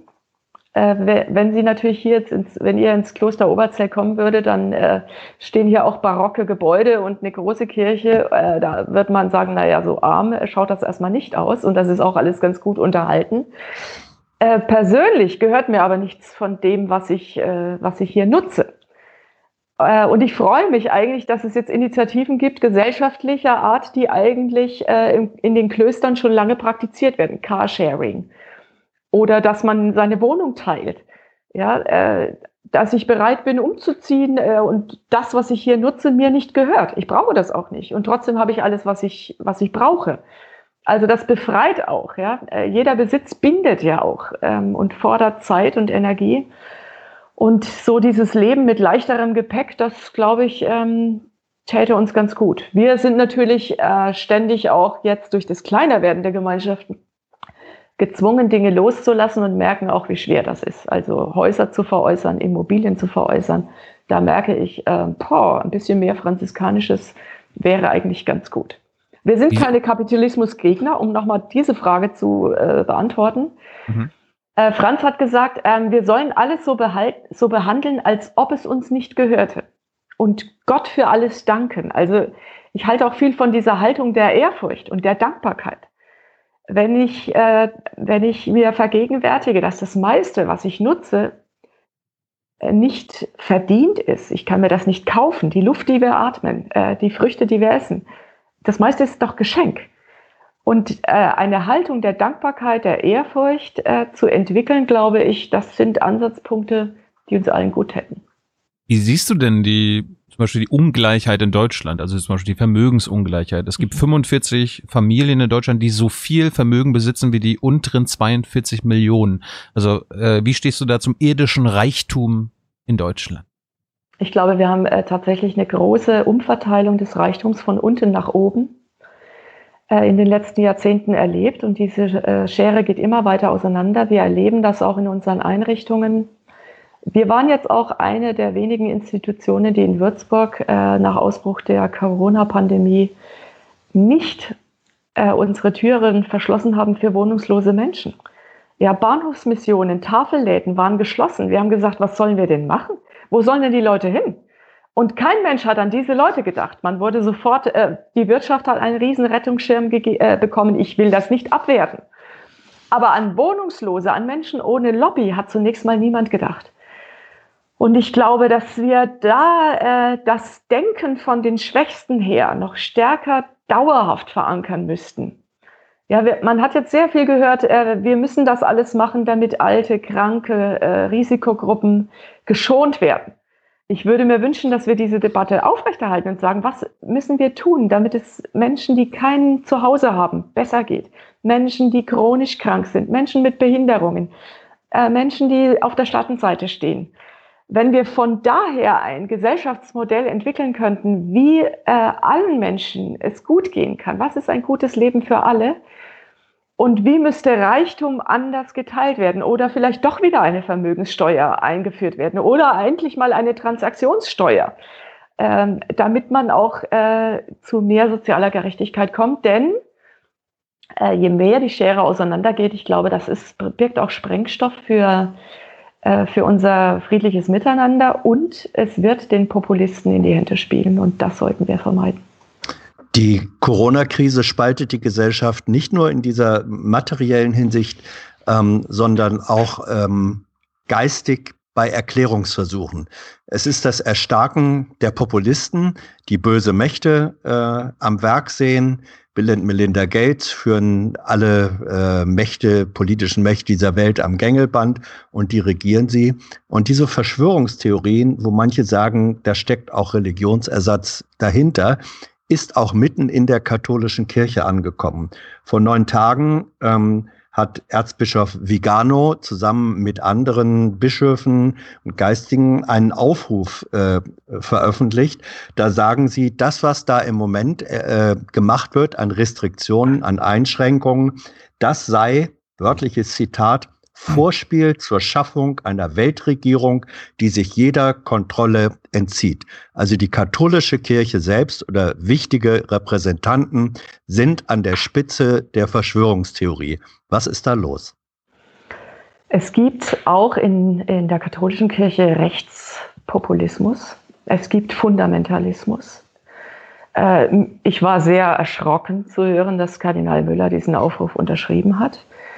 Äh, Kardinal Vigano gilt ja auch als einer der Gegenspieler von Papst Franziskus. Im letzten weiß ich nicht, welches äh, innerkirchliche Ränkespiel da auch äh, zugange ist, was man da eigentlich äh, damit tut. Ich finde das heillos überzogen. Mich entsetzt das. Ich schäme mich auch für solche Positionen und sie sind ernst zu nehmen. Sie sind ernst zu nehmen. Es gibt eine autoritäre, identitäre Bewegung, äh, und da ist auch, sind auch Katholiken und Katholikinnen nicht davor gefeit. Und es gibt, äh, glaube ich, auch immer wieder die Versuchung auf die Komplexität unserer Welt und das nicht, äh, dass man eben keine einfachen Antworten hat auf diese globalen Fragen, wie es ja auch jetzt mit Corona oder mit der Geflüchteten, mit der Migrationsbewegung ähm, oder mit dem Klimawandel zu tun hat. Das sind ja komplexe Phänomene, die weltweit uns herausfordern und auf die man keine einfachen Antworten finden kann. Oder jede einfache Antwort wäre falsch. Und trotzdem versuchen es Leute mit einfachen Modellen, sich selber vielleicht auch zu entschulden. Äh, wenn ich eine Weltregierung äh, verantwortlich machen kann, die da geheim am Werk ist, dann muss ich nicht selber Verantwortung übernehmen. Das ist vielleicht auch eine Form der eigenen Verantwortung auszuweichen. Die Bischofskonferenz hat sich meines Wissens davon auch distanziert mhm. von diesem Aufrufen, auch viele andere in der Kirche. Aber was man ja beobachten kann, ist doch eigentlich in den vergangenen Jahrzehnten, auch mit Blick auf Lateinamerika, dass immer dort, wo die Kirche eigentlich zurück sich zurückzieht oder eben äh, ihre Schäfchen verliert, dass dann eben ein merkwürdiger Irrglauben zu blühen beginnt in Form von Sekten und jetzt mhm. vielleicht auch in Form von Verschwörungsglauben? Ich glaube, es ist äh, ähnlich wie bei National, äh, Nationalismen. Ja? Also die Rolle rückwärts führt letztlich, ähm, ist keine Lösung, aber das ist das Altvertraute. und man versucht auf neue Fragen alte Antworten zu geben. Das wird nicht funktionieren und gleichzeitig wird es versucht. Und die Frage wäre ja, äh, wie könnte man nach vorne neue, äh, neue Lösungen finden, aber nicht indem man sich äh, an vergangenen Zeiten orientiert. Papst Benedikt hat das ja versucht in seiner Regensburger Rede damals. Er hat ja versucht, eigentlich in, bei, während seiner Wissenschaftstätigkeit schon, aber auch äh, während seines Pontifikats, den Glauben und die Vernunft zusammenzubringen. Mhm. In der Regensburger Rede, da hieß es auch, nicht vernunftgemäß handeln ist dem Wesen Gottes zuwider. Wie ist das äh, deiner Ansicht nach denn zu vereinbaren? Wie kann denn die Kirche sich auch als aufklärerische Institution äh, darstellen, ohne jetzt gänzlich zu verweltlichen und zu sagen, ja, wir sind so wie alle anderen und wir machen eigentlich nur Tagespolitik? Ich glaube, die Herausforderung ist tatsächlich einerseits nicht, ähm, den, nicht den Glauben gegen äh, das Wissen oder die Vernunft auszuspielen. Es geht nicht um ein Entweder-Oder, sondern um ein sowohl als auch. Und dieses äh, Denken im Und, das ist eben so schwer. Und das erlebt man auch manchmal, wenn man jetzt zum Beispiel ähm, sagt, wir müssen hier stärker ähm, äh, zum Beispiel andere Modelle mitdenken, also auch beim synodalen Weg, dann, hat, dann sag, sagen manche, es wird zu wenig gebetet. Wir sollten jetzt mal wieder mehr die Evangelisierung vorantragen. Aber da wird auf verschiedenen Ebenen argumentiert und Dinge gegeneinander ausgespielt, die eigentlich nicht gegeneinander auszuspielen sind, sondern ähm, oder auch dieses ähm, das Argument von vorhin mit dem Relativismus. Ja, äh, warum äh, wertet man bestimmte Dinge ab, äh, um selber besser dazustehen? Da bin ich immer äh, ein bisschen skeptisch. Ich glaube, dass unser Glaube sich in der Welt, im Hier und Jetzt, auch in dieser Zeit zu bewähren hat und eben nicht, indem man sich abschottet und selber immer mehr zu einer Sekte wird und sich marginalisiert von gesellschaftlichen Diskursen und, äh, und ein, äh, sich zurückzieht auf einen Dogmatismus, den, der nicht mehr, ähm, nicht mehr äh, vermittelbar ist mit dem, was heute Lebensrealitäten von Menschen ausmachen, sondern die Herausforderung ist, die Botschaft, die Evan das Evangelium Jesu immer wieder neu in Konfrontation zu bringen mit der Welt, mit den Realitäten der Individuen und dann neue Antworten zu finden. Also nicht Tradition versus Innovation, sondern Tradition heißt ja übersetzen. Das ist ein aktiver Prozess. Ich muss das alte Glaubensgut, die, die Lehre der Kirche weiterentwickeln, indem ich sie immer neu hineinbuchstabiere in die jeweilige Situation und Zeit. Und das ist anstrengend. Das kostet Kraft. Leichter ist es, sich zurückzuziehen in eine Wagenburg und zu sagen, das ist die Lehre der Kirche und die ist angreifbar und das ist die göttliche Ordnung und das ist das Gesetz. Punkt aus, fertig aus, basta. Und so wird es nicht gehen. Wie, wie hältst du es mit dem, ich nenne das mal den Begriff christliches Abendland? Da hören wir, das hören wir ja nicht nur von AfD-Lern, die das christliche Abendland gegen ähm, muslimische Flüchtlinge verteidigen wollen. Wir hören das auch von CDU und CSU-Mitgliedern, die das immer wieder argumentieren, manchmal in Kombination mit dem christlich-jüdischen Abendland. Äh, und dann gibt es ja auch noch ähm, Rechtsterroristen, rechtsextreme Terroristen in der ganzen Welt, die auch die Verteidigung des christlichen Abendlands propagieren. Ähm, wie, wie hältst du es mit dieser Instrumentalisierung? Jede Instrumentalisierung ist äh, falsch. Es gab nie das reine christliche Abendland. Es gab immer Muslime auch in, auf europäischem Kontinent. Es gab immer schon das Judentum, das ja sowieso älter ist als das Christentum. Ähm, und diese, diese Debatten sind meines Erachtens zum Teil eben antisemitisch äh, motiviert oder auch Islamoph äh, islamophob. Hm. Ich habe selber, als wir uns ähm, 2015 äh, haben sich verschiedene Ordensleute sehr stark mit der christlich, äh, mit der Rhetorik der CSU damals auseinandergesetzt. Wir haben Briefe geschrieben an ähm, an Herrn Seehofer, der damals noch Ministerpräsident in Bayern war, weil wir vor dieser Rhetorik gewarnt haben, wie man mit Geflüchteten umgeht. Und da habe ich übelste äh, Briefe bekommen, äh, genau äh, mit diesen Ängsten. Ja, wir werden jetzt das christliche Abendland wird überflutet von äh, Muslimen und so weiter und so weiter. Das waren letztlich auch schon Verschwörungstheorien, die dazu äh, in Gange waren.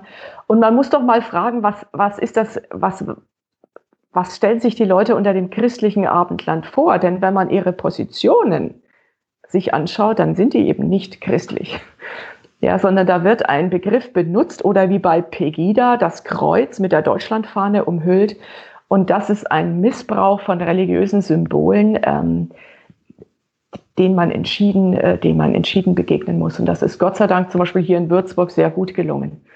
Also mit, äh, mit einem interreligiösen Aufruf, äh, mit, ähm, mit einer äh, langen, gewachsenen schon Tradition von Würzburg ist bunt statt braun. Äh, also in einzelnen Städten ist das gut gelungen, äh, diesen Kräften wie Pegida keine Plattform zu eröffnen. Ist es vielleicht auch eher ein Zeichen davon, dass man den Glauben schon ziemlich verloren hat oder nicht mehr fest im Glauben steht, wenn man so sehr Angst vor dem Fremden hat und mhm. das eigene eigentlich nicht mehr zu greifen weiß? Ich glaube auch, äh, Wolfgang, dass äh, je tiefer ich in meinem eigenen feststehe, äh, umso mehr kann ich mich auch dem Fremden oder den Fremden aussetzen. Franz von Assisi, das wissen wenige, gilt als Begründer des interreligiösen Dialogs letztes Jahr hat sich das äh, zum 800. Mal gejährt, dass er mit den Kreuzfahrern 1219 nach äh, Ägypten aufgebrochen ist, nicht um die Muslime äh, mit Waffengewalt zum Christentum zu bekehren, sondern um einen friedlichen Dialog mit dem Sultan Malek el-Kamil äh, zu suchen. Und das heißt, dass sich diese Männer äh, begegnet sind, miteinander einen Glaubensdialog geführt haben und sich gegenseitig den Frieden wünschten.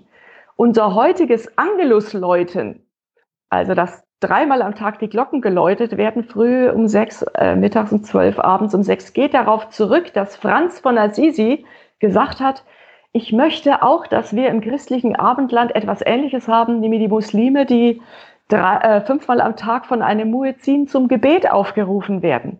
Wir sollten auch so ein, äh, so ein, ein Zeichen haben, das uns zum Gebet aufruft. Oder er hat dann eine Namen Gotteslitanei geschrieben, die inspiriert war von den 99 schönsten Namen des Islam. Und er hat äh, lediglich einzelne Gottesbezeichnungen, die eher männlich geprägt waren, durch mehr weibliche äh, Anrufungen ausgetauscht. Also da haben wir in der franziskanischen Tradition eine, eine Beispielerzählung für Lernen im interreligiösen Dialog. Aber das kann ich natürlich nur, wenn ich meine eigenen Wurzeln kenne und da auch dazu stehe. Und dann kann ich angstfrei den anderen begegnen. Männer, ich würde mal kurz vorschlagen, dass wir ein paar Zuschauerfragen abarbeiten. Unbedingt. Wir haben, wir haben, wir sind zu schnell über die Themen gewechselt. Ich, ich kam gar nicht hinterher, die Zuschauerfragen äh, zu stellen, die die Themen dann immer aufgeworfen haben. Ihr könnt ja mhm. euch ja an, ihr könnt ja anschließen, wenn ihr da Nachfragen habt und so. Wollen wir es so machen? Ja, mach mal. Mhm. Katharina, wir, äh, wir machen es mal hier mit Humble, Humble Mumble. Wir wissen, war Jesus ein Sozialrevolutionär? Jesus hat Frauen und Männer aller Schichten um sich gesammelt. Er hat mit Sündern, mit Zöllnern Mahl gehalten. Er hatte keine Berührungsängste. Er hat Menschen anderen Glaubens, äh, zum Beispiel mit der Samariterin am Jakobsbrunnen, Samariter waren nicht Juden. Er hat mit Frauen, äh, mit denen er überhaupt keinen Umgang hätte haben dürfen, Glaubensgespräche geführt auf Augenhöhe. Er hat sich selber von Frauen belehren lassen über seine Sendung. Also die Syrophenizierin, äh, die ihn um etwas bittet, um die Heilung ihrer Tochter. Und er sagt, äh, ich bin nicht gekommen, um das, äh, um das Essen den Hunden vorzuwerfen. Ja? Und sie lässt sich nicht beirren und sagt, aber auch die Hunde kriegen etwas ab von dem, was von dem Tisch der ähm, Erwählten oder so herabfällt. Und dann hat er äh, sich bekehren lassen. Also Jesus war ein Sozialrevolutionär und die äh, ersten Christen haben übernommen aus dem, was sie mit Jesus erlebt haben, dass Standesunterschiede, Herkunftsunterschiede ausgemerzt äh, werden sollen. Also durch die Taufe spielt es keine Rolle mehr, ob man Mann ist oder Frau, Grieche oder Jude. Ähm, Sklave oder Freier, sondern alle sind eins in Jesus Christus. Das ist eine ungeheure Botschaft, die eine Sprengstoff hat, äh, Sprengstoff hat für heute immer noch. Äh, wäre Jesus heute CDU-Mitglied?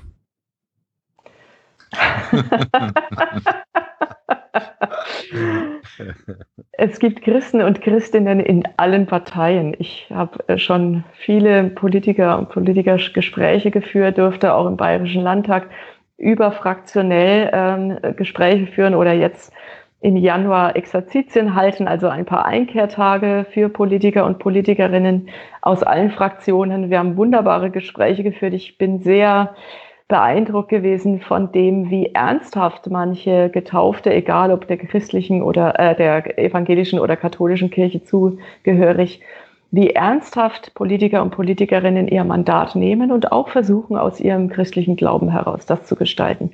Das spielt die, äh, also die Parteizugehörigkeit keine Rolle. Vielleicht hätte er ein Parteiordnungsverfahren zu erwarten gehabt. aber, aber dazu passt die Frage von Zico, der fragt dich, ist es für dich okay, dass die CDU das C im Namen trägt? Äh, die CDU und CSU, äh, hier, ich komme ja hier aus Bayern, äh, denke mhm. ich, müssen sich immer wieder neu fragen, was bedeutet das C in unserem Namen? Wofür steht es? Also ich glaube, man ist nie fertig damit, sich zu überlegen, Wofür steht das und wie spiegelt es sich in unserem Parteiprogramm wieder, so wie die Grünen sich mit ihrem äh, Programm auseinandersetzen und die SPD sich mit dem sozialen Gerechtigkeitsthema auseinandersetzen muss, muss sich auch eine CDU, CSU fragen, was bedeutet christlich für uns? Wie äh, spiegelt sich das christliche Menschenbild, das sicher nicht Menschen anderer Religionen ausschließt, aber dass wir zum Beispiel diesen Gedanken der Menschenwürde für jeden Menschen, wie kann man das durchbuchstabieren in ein Parteiprogramm? Welche Politik wollen wir da gestalten? Und das bleibt, mhm. glaube ich, schon auch eine Herausforderung für eine Partei, wenn sie sich nicht umbenennen will. Wolfgang, hattest du eine Nachfrage? Na, mich würde interessieren, kann man denn mit dem Christentum direkt Politik betreiben? Es gibt mhm. ja die Bergpredigt und ich glaube, du hast dich auch mit äh, Befreiungstheologie etwas beschäftigt, die ja auch in der katholischen Kirche nicht immer so gut gelitten war, gerade auch unter mhm. Papst Johannes Paul II. nicht. Wie ist denn christliche Politik vielleicht möglich, ganz konkret oder vielleicht auch christlich revolutionäre Politik? Ich habe hier mal einen sehr guten Vortrag gehört von äh, Stadtministerin Monika Grütters zu dem Thema Barmherzigkeit und Politik, äh, wo sie anhand dieses äh, berühmten Gleichnisses vom barmherzigen Samariter deutlich gemacht hat, wie eine Politik ausschauen könnte, die sich eben an den Schwächsten orientiert. Und gleichzeitig leben wir ja in einer Demokratie, wo es ja immer wieder darauf ankommt, Kompromisse zu finden. Also wenn ich heute eine Entscheidung treffe, dass ich bestimmte äh, Bevölkerungsgruppen unterstützen möchte, verweigere ich vielleicht meine Hilfe anderen, weil ich den Haushalt nur einmal ausgeben kann. Diese Debatte erleben wir jetzt. Also äh, und natürlich leben wir ja auch in einem Staat, äh, in dem wir keine, äh, wie soll ich sagen, äh, in dem keine Religionsgemeinschaft ähm, originär äh, das politische Handeln bestimmt. Und wir haben ja auch Gott äh, leider auch, äh, wenn wir in die Geschichte schauen, leidvolle Erfahrungen gemacht, wenn es zu große Nähe gibt zwischen Kirchen und Staat zum Beispiel. Also ich halte was von dem Getrenntsein und gleichzeitig hat es natürlich Auswirkungen. Dass ich ein gläubiger Mensch bin, hat Auswirkungen auf mein Handeln. Und Politik heißt ja handeln, Gesellschaft gestalten. Das heißt, als gläubige Christin wird wird der Glaube auch äh, auf jemanden Auswirkungen haben, wenn er oder sie Politiker oder Politikerin ist. Aber man kann keine christliche Politik machen in dem Sinn. Hm. Ähm, Wischmann will von dir wissen, sollten nur Menschen unterschiedlichen Geschlechts eine Ehe eingehen dürfen? Jetzt muss man wieder fragen, was bedeutet der Begriff der Ehe? Ja, da gab es ja auch äh, bei dem, als äh, die Ehe für alle im Bundestag äh, am 30. Juni 2017 äh, beschlossen wurde, dass sie jetzt kommt, gab es eine Debatte, äh, ist das eigentlich vom Grundgesetz gedeckt? Ehe und Familie stehen unter dem Schutz äh, des Staates. Ähm, da steht nichts von Mann und Frau im Grundgesetz. Natürlich haben die Väter des Grundgesetzes äh, wahrscheinlich eine heterosexuelle Verbindung äh, versucht zu schützen.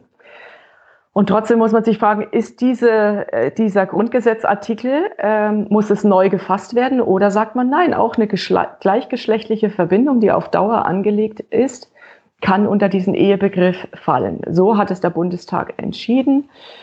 Ähm, und ich glaube in jedem Fall, dass lebenslange Verbindungen oder Verbindungen, die auf Treue, Liebe und Partnerschaft ähm, gegründet sind, unabhängig von dem Geschlecht einen Schutz erfahren sollten. Ob man das jetzt Ehe nennt oder ob man dafür einen anderen Begriff gefunden hätte wie Lebenspartnerschaft, das will ich nicht letztlich beurteilen.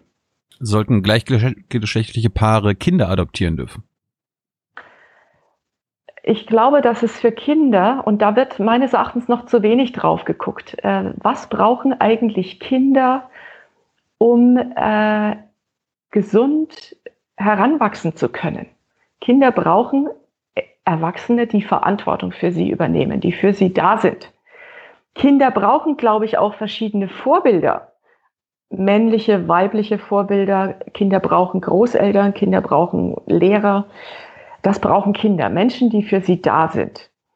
Äh, und es gibt äh, Kinder, die vielleicht in einer gleichgeschlechtlichen Partnerschaft sehr gut zurechtkommen und andere Kinder, die in einer äh, traditionell vielleicht äh, Kleinfamilie ähm, aufwachsen, wo der Vater Alkoholiker ist und die Mutter psychisch krank, nicht gut zurechtkommen. Also nicht die heterosexuelle Verbindung dieser Eltern ist wichtig, sondern die Möglichkeit dieser Menschen für die Kinder da zu sein und für sie zu sorgen und ihnen das mitzugeben, was sie brauchen, um das Kindeswohl äh, zu garantieren.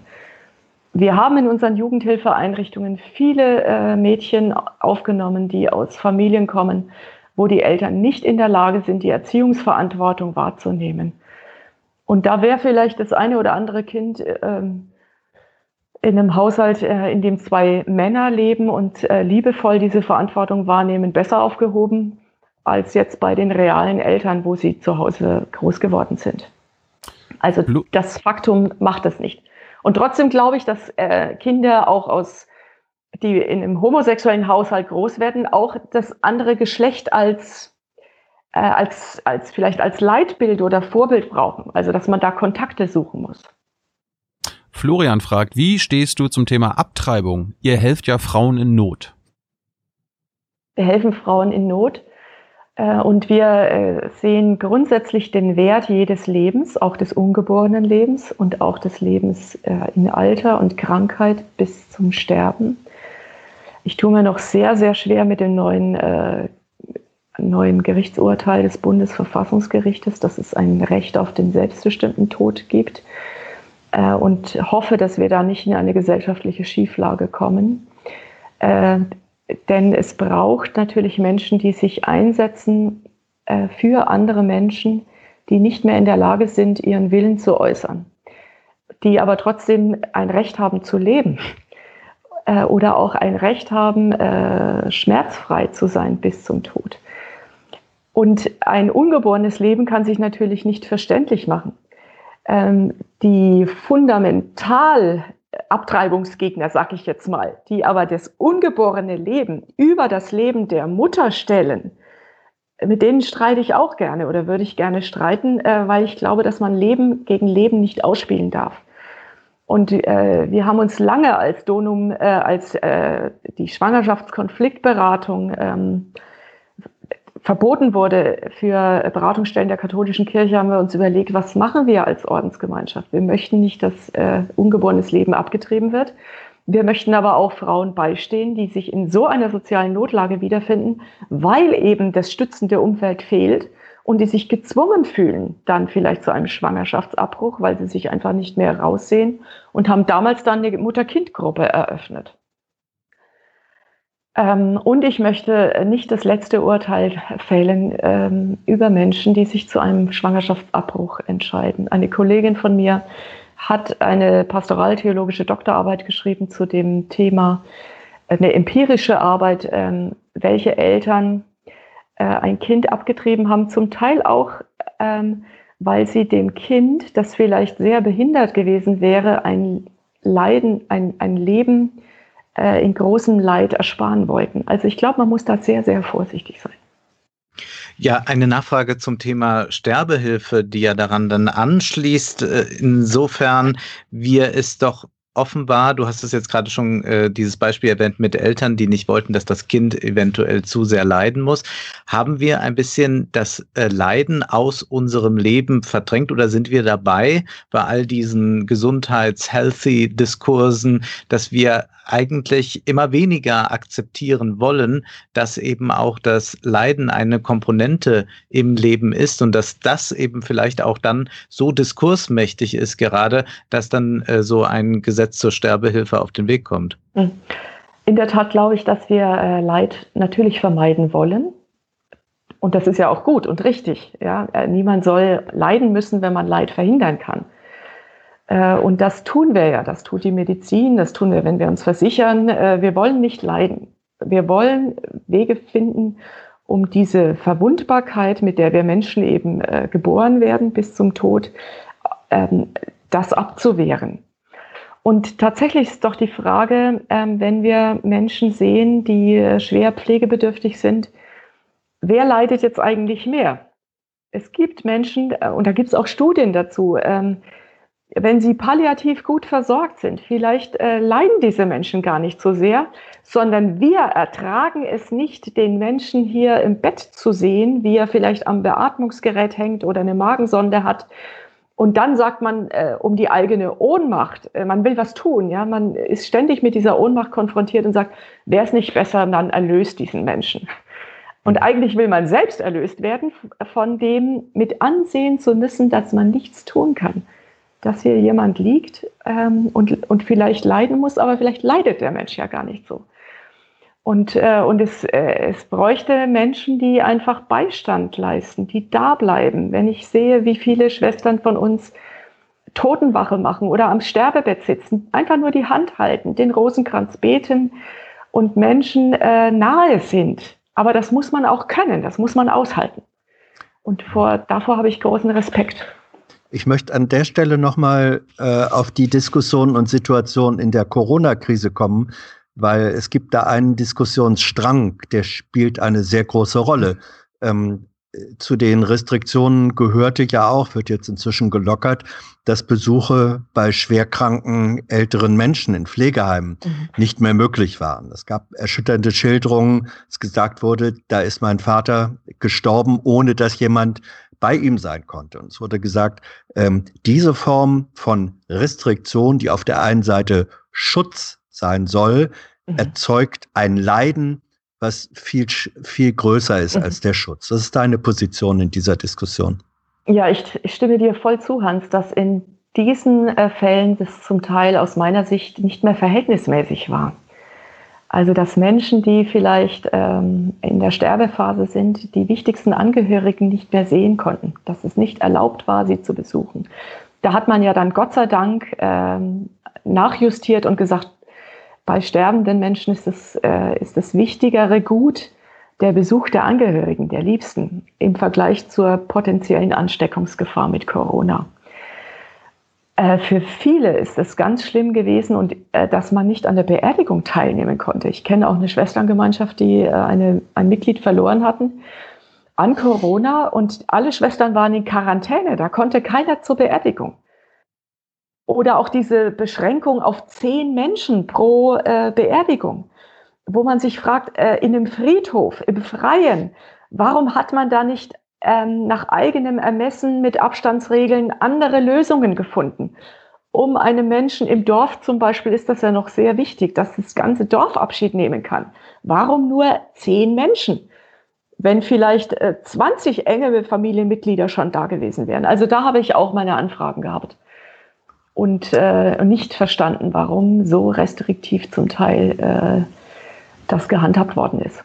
Diese Diskussion hat auf einer anderen sozusagen Pendelausschlag zur anderen Seite hin äh, den Strang, dass aber jetzt auch zunehmend gesagt wird, wenn wir wissen, die Risikogruppe ist, das sind die Älteren, man kann sie äh, abschotten, ist es richtig und verhältnismäßig, wenn eine große Mehrheit der Gesellschaft derartige Einschränkungen hinnehmen muss, um das Leben von Menschen, die vielleicht sowieso im nächsten halben Jahr sterben, äh, noch weiter zu schützen. Diese Diskussion äh, ist eine Abwägung eigener Art.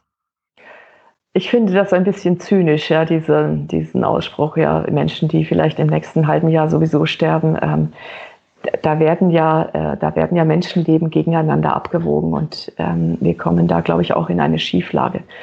Gleichwohl ist natürlich, ähm, denke ich, genauer hinzugucken, was brauchen Kinder, was brauchen Jugendliche, ähm, was brauchen Menschen in Krankenhäusern, in Alten- und Pflegeheimen. Und nach dem ersten Lockdown, den ich nach wie vor äh, verstanden habe, nachvollziehen konnte, ähm, kommt man ja jetzt zu differenzierten Lösungen. Ähm, interessanterweise war ja zum Beispiel auch bei meinen Mitschwestern ähm, die Angst vor einer Ansteckung, gerade im Alter als Risikogruppe, gar nicht so groß. Ja, jüngere Menschen hatten zum Teil viel größere Ängste. Ähm, gerade Schwestern, die den Krieg erlebt hatten, die Hunger kannten, Armut, Elend, äh, Flucht, Vertreibung, die haben gesagt, na ja, äh, was wollt ihr denn? Ja, jetzt gibt es ein Virus, äh, aber es ist doch Frieden, äh, wir verlieren hier nicht unser Zuhause, wir sind immer noch in Sicherheit, wir sind versorgt. Die haben das zum Teil ganz anders gesehen.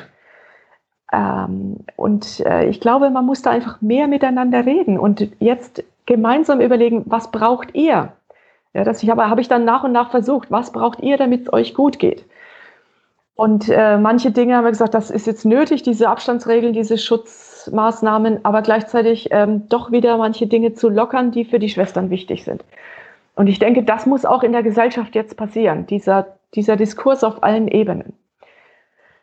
Und gerade für die, äh, die sich nicht verständlich machen können. Wer hat auf die, äh, auf die Bedürfnisse von Kindern Rücksicht genommen am Anfang? Auch das Abschließen der Spielplätze äh, wo ich gedacht habe, Mensch, könnten wir da nicht vielleicht auch andere Lösungen finden, dass halt immer nur zehn Kinder spielen dürfen an verschiedenen Geräten und, und, und. Und ich glaube, es ist gut, dass diese Debatten jetzt wieder in Gang kommen. Der Kritiker fragt dich, was sagst du zum zunehmenden Atheismus in Deutschland? Nimmt der Atheismus zu? Zumindest ähm. die Kirchenaustritte nehmen zu. Deswegen heißt es noch lange nicht, dass die ja, ja, nicht mehr gläubig sind. Ja. Äh, es gab ja vor einigen Jahren, ich weiß jetzt nicht mehr äh, den, äh, den Namen aus Freiburg, jemand, der versucht hat, also aus der Kirche auszutreten und trotzdem zu sagen, ich bin aber noch Christ.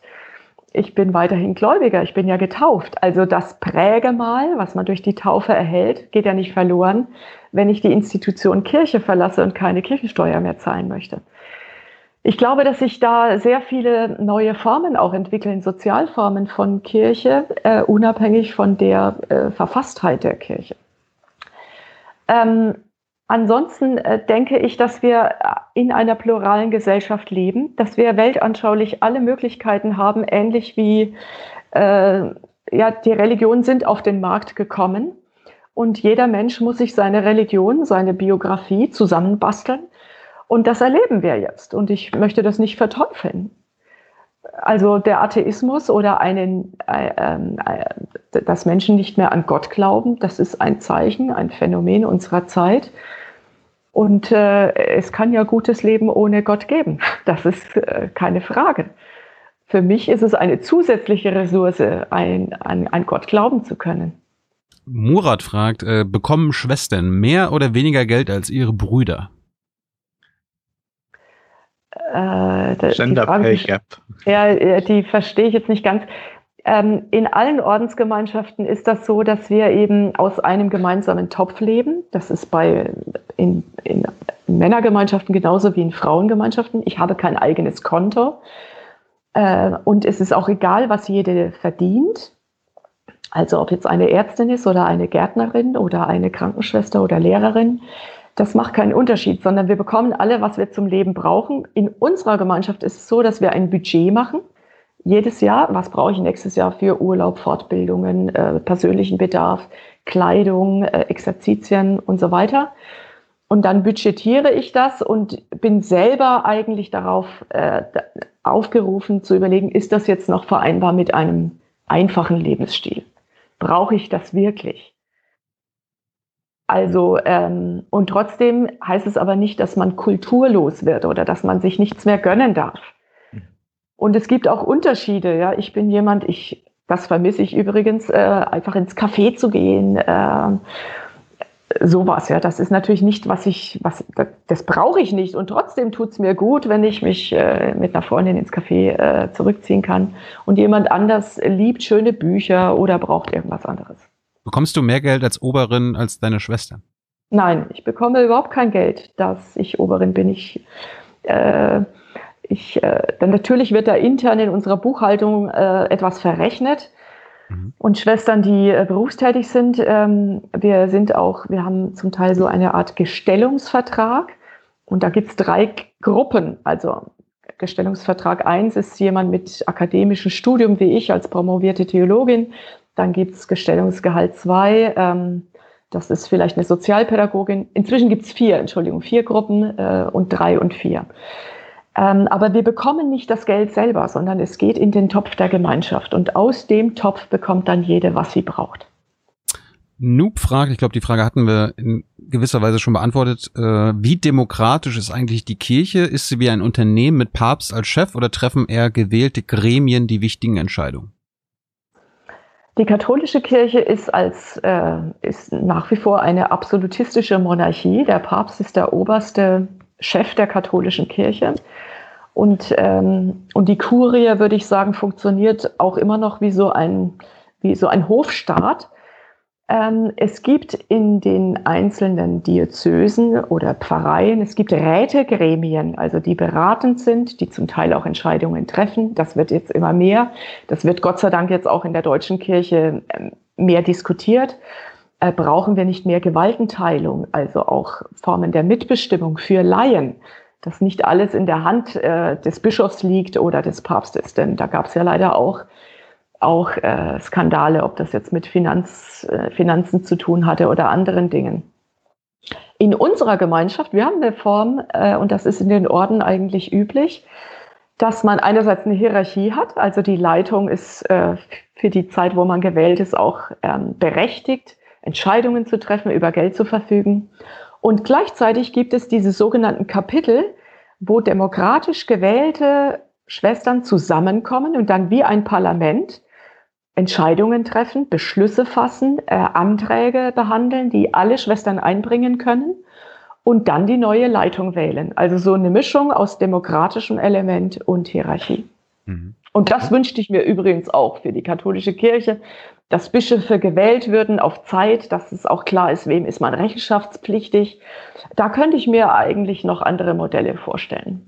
Ja, zu den anderen Modellen, äh, das, du hast ja im Grunde so, so eine Art Familienkonto äh, beschrieben, wo alle einzahlen mhm. und äh, wer was braucht, das wird dann eben entnommen.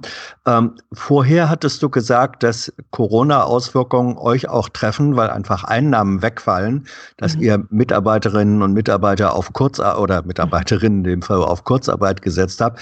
Die katholische Kirche ja auch Mitarbeiter. Die katholische Kirche gehört nicht zu den armen Institutionen dieses Erdballs. Ist das jetzt nicht die Situation, wo man sagen müsste, da äh, geht die katholische Kirche an ihre Rücklagen ran, an ihre Reichtümer und sorgt dafür, dass äh, die Corona-Schäden auf der materiellen, finanziellen Ebene eben abgemildert, gedämpft werden oder gar nicht erst entstehen. Die Kohle ist doch da. Ich vermute, dass es auch gemacht wird. Also wir haben ja auch sehr viele christliche Hilfswerke wie Caritas Internationalis oder überhaupt Caritas oder auf evangelischer Seite die Diakonie. Das sind ja auch äh, Institutionen der Kirche, die mit sehr viel Geld ausgestattet werden, eben um Menschen in ganz verschiedensten sozialen Notlagen beizustehen. Ähm, und selber, äh, sage ich jetzt mal, ist man natürlich, kann man nur ausgeben, was man hat. Und manche Rücklagen muss man natürlich auch behalten. Also zum Beispiel unsere Gemeinschaft, wir werden nicht von der Kirchensteuer finanziert. Manche denken, die Klöster würden Kirchensteuermittel beziehen. Das mhm. stimmt nicht. Jedes Kloster muss sich selber wirtschaftlich autonom finanzieren. Das heißt, wir müssen für die Altersversorgung unserer Schwestern äh, Rücklagen bilden. Das sind Millionen äh, Euro, die zurückgelegt werden müssen. Das wird auch von einem Solidarwerk der Orden überprüft, ob man da genug Rücklagen gebildet hat. Seit die Zinsen zurückgegangen sind, äh, gab es ein Jahr, da mussten wir auf einmal drei Millionen zusätzlich zur Seite schaffen, um die Altersversorgung für die Schwestern sicherzustellen zu können, weil uns im Ernstfall, im Notfall nicht der Staat unter die Arme greift. Ähm, Also das ist eine Sache, ja, das ist zu wenig bekannt, dass ich jetzt nicht einfach sagen kann, so, jetzt äh, schießen wir hier mal Geld raus, äh, um andere Notlagen abzufedern, äh, weil wir das Geld auch äh, für die eigenen Mitglieder zurücklegen müssen. Das ist eine Vorschrift. Gleichzeitig gibt es aber auch Solidarität unter den Gemeinschaften. Ähm, wenn jetzt eine Gemeinschaft, die vielleicht keine Einnahmen hat, gerade Nonnenklöster, die vielleicht nur von Kerzen verzieren oder Paramenten-Stickerei leben und wenig Einnahmen haben, sind zum Teil schon von Insolvenz bedroht gewesen, als die Krankenversicherung eingeführt wurde, weil sie nicht genug Geld hatten, um für alle Schwestern in die Krankenversicherung einzuzahlen. Und da hat man sich dann auch gegenseitig gestützt. Ähm, Genau, ich habe zum Beispiel, als wir die Kurzarbeit äh, einführen mussten, ähm, sind auch andere Mitarbeitende, die vielleicht gar nicht in Kurzarbeit gehen mussten, solidarisch gewesen, haben gesagt, okay, wir reduzieren auch unsere Arbeitszeit um 20, 30 Prozent, damit die Mitarbeiterinnen vom Bildungshaus äh, weiterhin noch 50 Prozent zur Arbeit kommen können. Und gleichzeitig haben wir auch gesagt, es soll niemand in einen Härtefall, äh, in eine Härtefallsituation kommen, die sollen sich melden, dann werden wir Lösungen finden. Ich glaube, dass das sehr viel auch passiert, was man oft gar nicht weiß. Aber die Solidarität der Vatikanbank kommt bei euch noch nicht an. Äh, ich glaube, im Gegenteil äh, sind wir doch äh, in der nördlichen Hemisphäre, in unserem Kulturkreis, ähm, eher in der Lage, dass wir andere Gemeinschaften unterstützen. Dazu ruft Papst Franziskus auch immer auf. Der sagt also, wenn hier äh, das Leben zu Ende geht bei einer Gemeinschaft, sollen sie sich doch solidarisch zeigen mit einer Gemeinschaft in Afrika oder Brasilien oder Indien, die vielleicht Ähnliches tun, auch äh, in der Bildung tätig sind oder in der Frauenarbeit, äh, um da äh, unter die Arme zu greifen. Und wir tun das natürlich auch mit unseren Schwestern in Südafrika, mit den Einrichtungen, die wir da unterhalten. Kinderheim, Schule, zwei Kindergärten äh, da fließt natürlich auch viel Geld hin. Ich glaube, das sind im Jahr auch Hunderttausende Euro, die deutsche Ordensgemeinschaften für ähm, und mit Partnern im Süden aufbringen. Äh, das ist alles viel zu wenig bekannt, glaube ich. Ähm, Thema Kurzarbeitergeld. Ähm, da bekommen ja dann die Frauen 60 Prozent des, des Gehaltes. Äh, habt ihr den Rest dann aufgestockt, so wie, sie, so wie sich das Olaf Scholz gewünscht hat? Da bin ich jetzt im Detail überfragt, da müsste ich äh, mit unserem Ökonom weitersprechen. Also wir stocken einen Teil auf und ein Teil wird ja refinanziert, aber wir wissen selber noch gar nicht, wie das prozentual alles aufgeteilt ist. Und mhm. diese Detailfragen und die ganze Antragsstellung, das habe nicht ich gemacht, das wurde von der Verwaltung ausgemacht. Mhm. Äh, ich werde immer mündlich informiert, aber äh, ich glaube, ich treffe jetzt lieber keine Aussage, als dass ich was Falsches sage. Und äh, das Geld, das Geld für die Altersvorsorge, liegt das auf einem Konto oder wird das investiert auf dem Aktienmarkt? Wir investieren auch natürlich auf dem Aktienmarkt. Äh, wir haben ah. verschiedene Vermögensverwaltungen und Gespräche mit unseren Banken. Wir haben jetzt sogar auch jemand externes, der früher Banker war und jetzt äh, selbstständiger Vermögensberater ist, äh, beauftragt, unsere ganzen Finanzen zu durchleuchten äh, und auch vielleicht verdeckte Kostenstrukturen zu ermitteln. Also die Banken verdienen ja auch mit unseren Geldanlagen. Äh, und wir wollen auch das Thema Nachhaltigkeit, das bei uns seit einigen Jahren stärker im Fokus ist, ähm, auch bei den Geldanlagen berücksichtigen. Also in welche Geschäftsbereiche investieren wir eigentlich unser Geld? Wer, wer verdient mit uns? Und können wir nicht den Spieß umdrehen, dass die Banken uns beraten und wir sollen dann bestimmte Produkte kaufen, sondern können wir sagen, okay, wir haben so viel Geld, das wollen wir nach diesen und diesen Kriterien angelegt wissen. Mhm. Es soll eben Frauen, äh, Frauen äh, fördern oder es soll nachhaltige Projekte fördern. Es soll eben im Sinne der sozialen Gerechtigkeit eingesetzt werden und, und, und. Und ich glaube, das werden wir jetzt in den nächsten Monaten angehen, dass wir auch da quasi die Finanzkraft, die da ist und die äh, Rücklagen, die gebildet wurden, auch in dem Sinn einsetzen, damit sie den Zielen der Gemeinschaft nützen. Äh, Thema Klimaschutz nochmal. Ihr seid ja bekannt für eure Klimakollekte. Ihr kompensiert Flüge, äh, wenn es sein muss. Ähm, packt ihr auch Solarpanels auf euer Dach? Äh, wir äh, sind hier im Kloster Oberzell ein Denkmal nationalen Ranges. Mhm und liegen auch äh, direkt an einem Hang, an einem Berg. Die Sonne geht äh, regelmäßig um 16 Uhr, verschwindet die hinter dem Berg. Äh, wir hatten verschiedene äh, Renovierungsmaßnahmen, äh, wo wir immer wieder diese Frage prüfen ließen, würde sich das lohnen, hier Solarzellen auf die Dächer zu packen.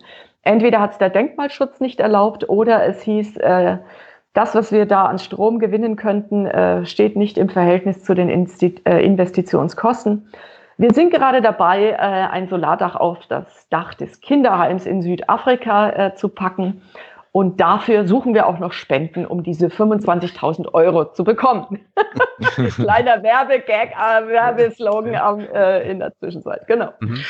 Ich habe noch eine Frage zur Schönheit. Das ist die Schönheit von außen, aber worum ich doch die Katholiken als Protestant sehr beneide, ist die Liturgie, die ja auch eine besondere Schönheit hat. Das ist ja viel äh, formal strenger, als das bei uns Protestanten mhm. so zugeht. Ist das für dich auch etwas, woraus du Kraft schöpfst aus dieser Liturgie? Oder vielleicht kannst du auch ein bisschen erklären, was eigentlich das Besondere an dieser katholischen Liturgie mhm. ist?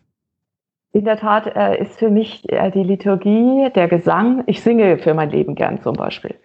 Heute Morgen hatten wir jetzt nach acht Wochen äh, wieder eine Wortgottesfeier für unsere sonntägliche Gemeinde angeboten, die die ganze Zeit nicht zu uns in den Gottesdienst kommen konnten. Und da hat ein Organist, der auch C-Musiker ist, äh, die Orgel gespielt und ich habe gemerkt, wie erhebend das ist, in einem Gottesdienstraum zu sein, diese Weite zu genießen, diese tolle Musik, selber zu singen. Äh, ehrlich gesagt, ich habe den Mundschutz abgelegt. Äh, sonst kann man nicht richtig singen. Wir haben immer zwei Bänke freigelassen. Äh, so. Äh, ich liebe die Liturgie. Ich liebe das Sinnenhafte. Ich liebe den Weihrauch. Ich liebe, äh, ich liebe die Rituale, die Zeichen, die Symbole. Ich bin damit groß geworden. Äh, das macht was mit dem Menschen. So wie ja äh, Kultur, Theater, ja, äh, die, die Eucharistie, die Liturgie ist ja eine heilige Zeremonie. Ja, man könnte sagen, ein heiliges Theaterstück, was da passiert. Mhm. Ja, mit schreitenden Bewegungen, mit, äh, mit einem, mit verschiedenen Dingen, äh, die letztlich den ganzen Menschen erheben sollen, ja. Also weiten, den Geist weiten, aber auch den, den Körper, auch diese verschiedenen ähm, Haltungen, dass man sitzt, steht, kniet, äh, der ganze Mensch soll beteiligt sein. Und das ist schon etwas, was mir sehr gut tut, ja. Weil du gerade Weihrauch angesprochen hast, das ist ja auch eine psychoaktive Droge. Wie, hält, wie haltet ihr das denn mit Drogen? Also, mit äh, echten Drogen? Ja, ne, nicht nur Alkohol und Tabak, was legal ist, sondern auch irgendwie Marihuana. Das ist nicht, äh, das ist, äh, das ist nicht verbreitet im Kloster. äh, es wird auch nicht geraucht, ja. Äh, also. Ist das verboten? Ich habe das mal heimlich gemacht und irgendwann war es mir zu doof. Ähm, also ich bin jetzt nicht Raucherin. Äh, und, und ich denke, Alkohol ist manchmal auch ein Thema, auch bei Ordensleuten. Es gibt natürlich auch Suchterkrankungen im Kloster. Und trotzdem ist Alkohol natürlich auch ein Genussmittel. Also wir leben hier in einer Weingegend. Ja. Äh, Im Frankenland ohne Wein äh, kann man eigentlich kein Fest gestalten. Äh, so. Äh, also das Wichtigste ist alles in Maßen, würde ich sagen. Aber ansonsten brauchen wir keine Drogen. Wir sind auf dem finalen Stretch dieser Folge. Paul fragt dich, wie stehst du zum Missionsgedanken im christlichen Glauben? Soll jeder Mensch Christ werden?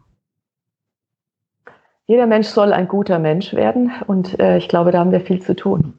Da halte ich es mit Nathan, dem Weißen und der äh, Ringparabel. Und der, und der Ringparabel, ganz genau. Mhm. Und wenn ein äh, guter Moslem äh, oder Muslima äh, ihren Glauben gelebt hat und ein guter Jude und Jüdin ihrem Glauben gefolgt ist und ein guter Atheist ein humanes Leben führt und Menschen äh, mit Wertschätzung begegnet, dann bin nicht ich diejenige, die sagt, es wäre aber besser, du wärst Christ oder Christin gewesen. Dazu Chili Plus fragt sich, was kannst du mit Buddhismus, Daoismus und Zen anfangen? Äh, ich hatte immer wieder schon hier äh, interreligiöse Workshops mit äh, Silvia Wetzel, einer Buddhistin aus Berlin, hm. die auch an der Freien Universität, meine ich, lehrt und Autorin ist und war bereichert durch die Begegnungen, die wir da hatten. wir haben uns immer zu verschiedenen Themen, zum Beispiel das Böse ähm, oder Bilder des Erwachens, da haben wir uns mit mit der Weisheitstradition im Christentum, im Judentum äh, und eben auch äh, Weisheitstraditionen im Buddhismus beschäftigt. Ich habe gemerkt, äh, wie viel Weisheit in jedem Weg steckt, in jeder Religion. Selber gehe ich seit vielen Jahren immer wieder zu Supervisorinnen, die sich dann als Buddhistinnen outen und merke, dass wir oft sehr geistliche Gespräche haben. Also dass es äh, Weisheiten gibt, die in ganz verschiedenen religiösen Traditionen ähnlich sind, vielleicht mit anderen Worten versehen. Hm. Aber ich empfinde diese Gespräche als sehr bereichernd. Raskas fragt dich, wie schätzt du die Entwicklung im Vatikan ein in puncto Mehrbeteiligung von KirchenvertreterInnen aus dem globalen Süden statt dem dominanten italienischen Einfluss? Das ist ja jetzt mit Papst Franziskus als Argentinier, ich glaube seit 500 Jahren der erste Südamerikaner auf dem, äh, im Vatikan als Papst und der auch äh, ganz gezielt Kardinäle ernennt aus eher äh, aus Ländern, die nicht so im Fokus waren bis jetzt. Also der Eurozentrismus in, in der katholischen Kirche ist, glaube ich, jetzt an ein Ende gekommen. Und das spiegelt natürlich auch die Zahlenverhältnisse wider. Ja, der Katholizismus wächst in Afrika, in manchen Ländern zumindest, oder in Asien, während äh, in Europa äh, die Zahlen zurückgehen. Und er fragt auch, hast du das neue Buch von Marco Politi gelesen? Der war übrigens auch schon bei Jung und Naiv vor vielen, vielen Jahren. Wenn ja, was hältst du von seinen Thesen? Ich habe es leider noch nicht gelesen. Es ist auf meiner Liste der Bücher, die ich gerne bestellen möchte. Und letzte Frage aus dem Chat. Sebo fragt dich, lässt sich Gottes Verbot vom Baum der Erkenntnis zu essen auch so interpretieren, dass die Menschen warten sollten, bis die Früchte hinunterfallen? Also ein Verbot, nicht die Früchte vom Baum zu pflücken, versus ein Verbot, dessen Früchte zu essen. äh, diese mythologische Erzählung vom sogenannten Sündenfall zeigt ja, dass wir Menschen äh, wissbegierig sind, neugierig sind. Mhm. Und ich glaube nicht, dass das verboten ist. Es ist nicht verboten, nach den Früchten zu greifen, äh, neue Erkenntnisse gewinnen zu wollen. Das ist uns Menschen inhärent. Damit sind wir geboren. Da, jedes kleine Kind äh, begreift die Welt, indem er und so weiter. Ähm, die Frage ist, ob wir uns an die Stelle Gottes setzen also im Sinne von, dass wir denken, wir könnten alles beherrschen, bestimmen, kontrollieren und denken, äh, wir haben jetzt, äh, ich sage es mal ein bisschen flapsig, die Weisheit mit den Löffeln gefressen mhm. und äh, verabsolutieren unsere eigene Erkenntnis und lassen daneben nichts anderes stehen. Oder äh, so äh, empfinde ich es manchmal, es ist auch wichtig, eine Haltung zu haben, noch eine Leerstelle offen zu halten. Vielleicht gibt es noch was Größeres, was sich mir noch gar nicht erschlossen hat. So definiere ich übrigens auch meine Gottesbeziehung. Äh, so zu leben, dass immer noch etwas offen bleibt, dass eine Leerstelle da ist. Wir wollen oft, und das ist auch Konsum, ja, wir wollen, äh, oder Drogen, ja, man versucht Leere zu füllen mit etwas. Und viele Dinge, die wir aber konsumieren oder zu uns nehmen, sind eigentlich Ersatzbefriedigungen. Statt dass man lernt, diese Offenheit auszuhalten und auch kreativ auszurichten. Hm. Und so sehe ich eigentlich äh, die Gottsuche. Also, dass wir uns nicht an die letzte Stelle setzen. Was müsste passieren, dass du vom Glauben abfällst? Was ich vom Glauben abfalle. Ich falle oft genug vom Glauben ab. Wirklich? äh, ich falle, ja, ich falle immer wieder vom Glauben ab und dann äh, gehe ich wieder neu auf die Suche und entdecke den Glauben neu. Der Glaube ist nichts, was man besitzt wie ein Stück wie ein Buch oder etwas, sondern es ist eben dieses Lebendige, dieser Prozess, wie ein Philosoph oder eine Philosophin auch immer neu nach Erkenntnissen, nach neuen Denkstrukturen sucht. Äh, so ist der Glaube auch etwas Lebendiges, ein Beziehungsgeschehen, ein, ein, ein Ringen um Antworten. Ähm, natürlich äh, in, beeinflusst auch diese Corona-Situation äh, meinen Glauben. Mich hat mal ein Kind gefragt, und das war eine der besten Fragen, die mir jemals jemand gestellt hat, ein Siebtklässer in einer Realschule. Schwester Katharina, wie hat sich Ihr Glaube eigentlich verändert, seit Sie im Kloster sind? Und da habe ich gemerkt, wow, so eine Frage hatte mir bis dahin noch nie eine Mitschwester, aber auch kein Priester oder geistlicher Begleiter gestellt. Wie hat sich mein Glaube verändert, seit ich im Kloster bin? Also der Junge hat irgendwie kapiert, Kloster macht was mit Glauben oder die Lebensform hat eine Rückkopplung. Und diese Frage stelle ich mir immer wieder, wenn ich zum Beispiel an einem stillen Tag, einmal im Monat gehe ich in die Stille, überlege ich mir, okay, Wie hat sich vielleicht jetzt durch Corona mein Glaube verändert? Wie hat sich durch äh, das Schicksal meiner oder meiner älter werdenden Eltern, wie verändert das mein Glauben? Oder dass, ähm, dass ich eine Begegnung hatte mit einer Freundin, wir tolle Gespräche hatten, wie verändert das mein Glauben? Und manchmal verzweifle ich auch, ja. Oder ich verzweifle an verschiedenen Dingen, die, äh, die sich mir zeigen, wie wir eben, äh, wie sich Leute radikalisieren, wie Hass zunimmt, Misstrauen. Ähm, und dann wieder fördert es meinen Glauben, wenn ich merke, es gibt Solidarität, es gibt Nachbarschaftshilfe, junge Leute helfen, wildfremden Älteren. Äh, das hat alles eine Auswirkung. Äh, letzte Runde. Hans, Wolfgang, ihr habt vielleicht noch eine Frage, ansonsten stelle ich gleich meine Standardfragen. Ich möchte dich dazu aufrufen, liebe Schwester Katharina, einen Podcast zu starten. Ich kann mir vorstellen, das wird eine Menge, Menge Leute interessieren. Ja. Ähm, und ohne Scheiß, ohne Scheiß. Macht, ja. macht, macht einen Podcast. Ja, ich würde mich dem anschließen. Meine letzte Frage geht, weil wir so viel auch drüber gesprochen haben, was äh, Corona an Einschränkungen bringt, auch an Slowdown. Vieles findet gesellschaftlich nicht mehr statt. Da sagst du, man könnte das aber auch alles sehen als Kloster auf Zeit. Was, was meinst du damit? Warum ist diese Krise Kloster auf Zeit muss ja aus deiner Sicht was Positives sein.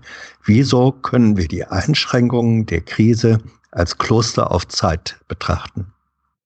Ja, diese, äh, die hiesige Mainpost ähm, hat äh, am 26. März eine neue Reihe, eine Rubrik gestartet, der gute Morgen, eine Mutmacherseite und lädt eben seitdem Menschen aus dem gesellschaftlichen Leben, aus Politik, Kirche, Religion ein, äh, da so einen Impuls zu setzen.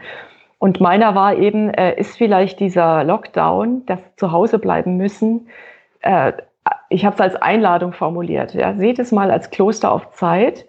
Also Klaustrum habe ich ja am Anfang gesagt, Rückzug, abgeschlossener Bereich, man ist zu Hause und man hat Zeit ohne Ablenkungen, die man vielleicht sonst hat, nach innen zu horchen.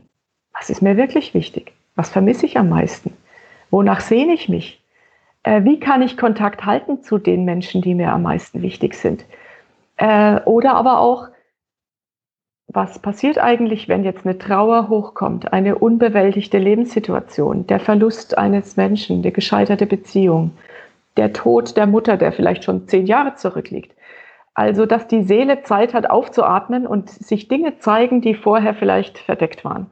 Und das nicht ähm, wegzudrücken, sondern sich dem zu stellen.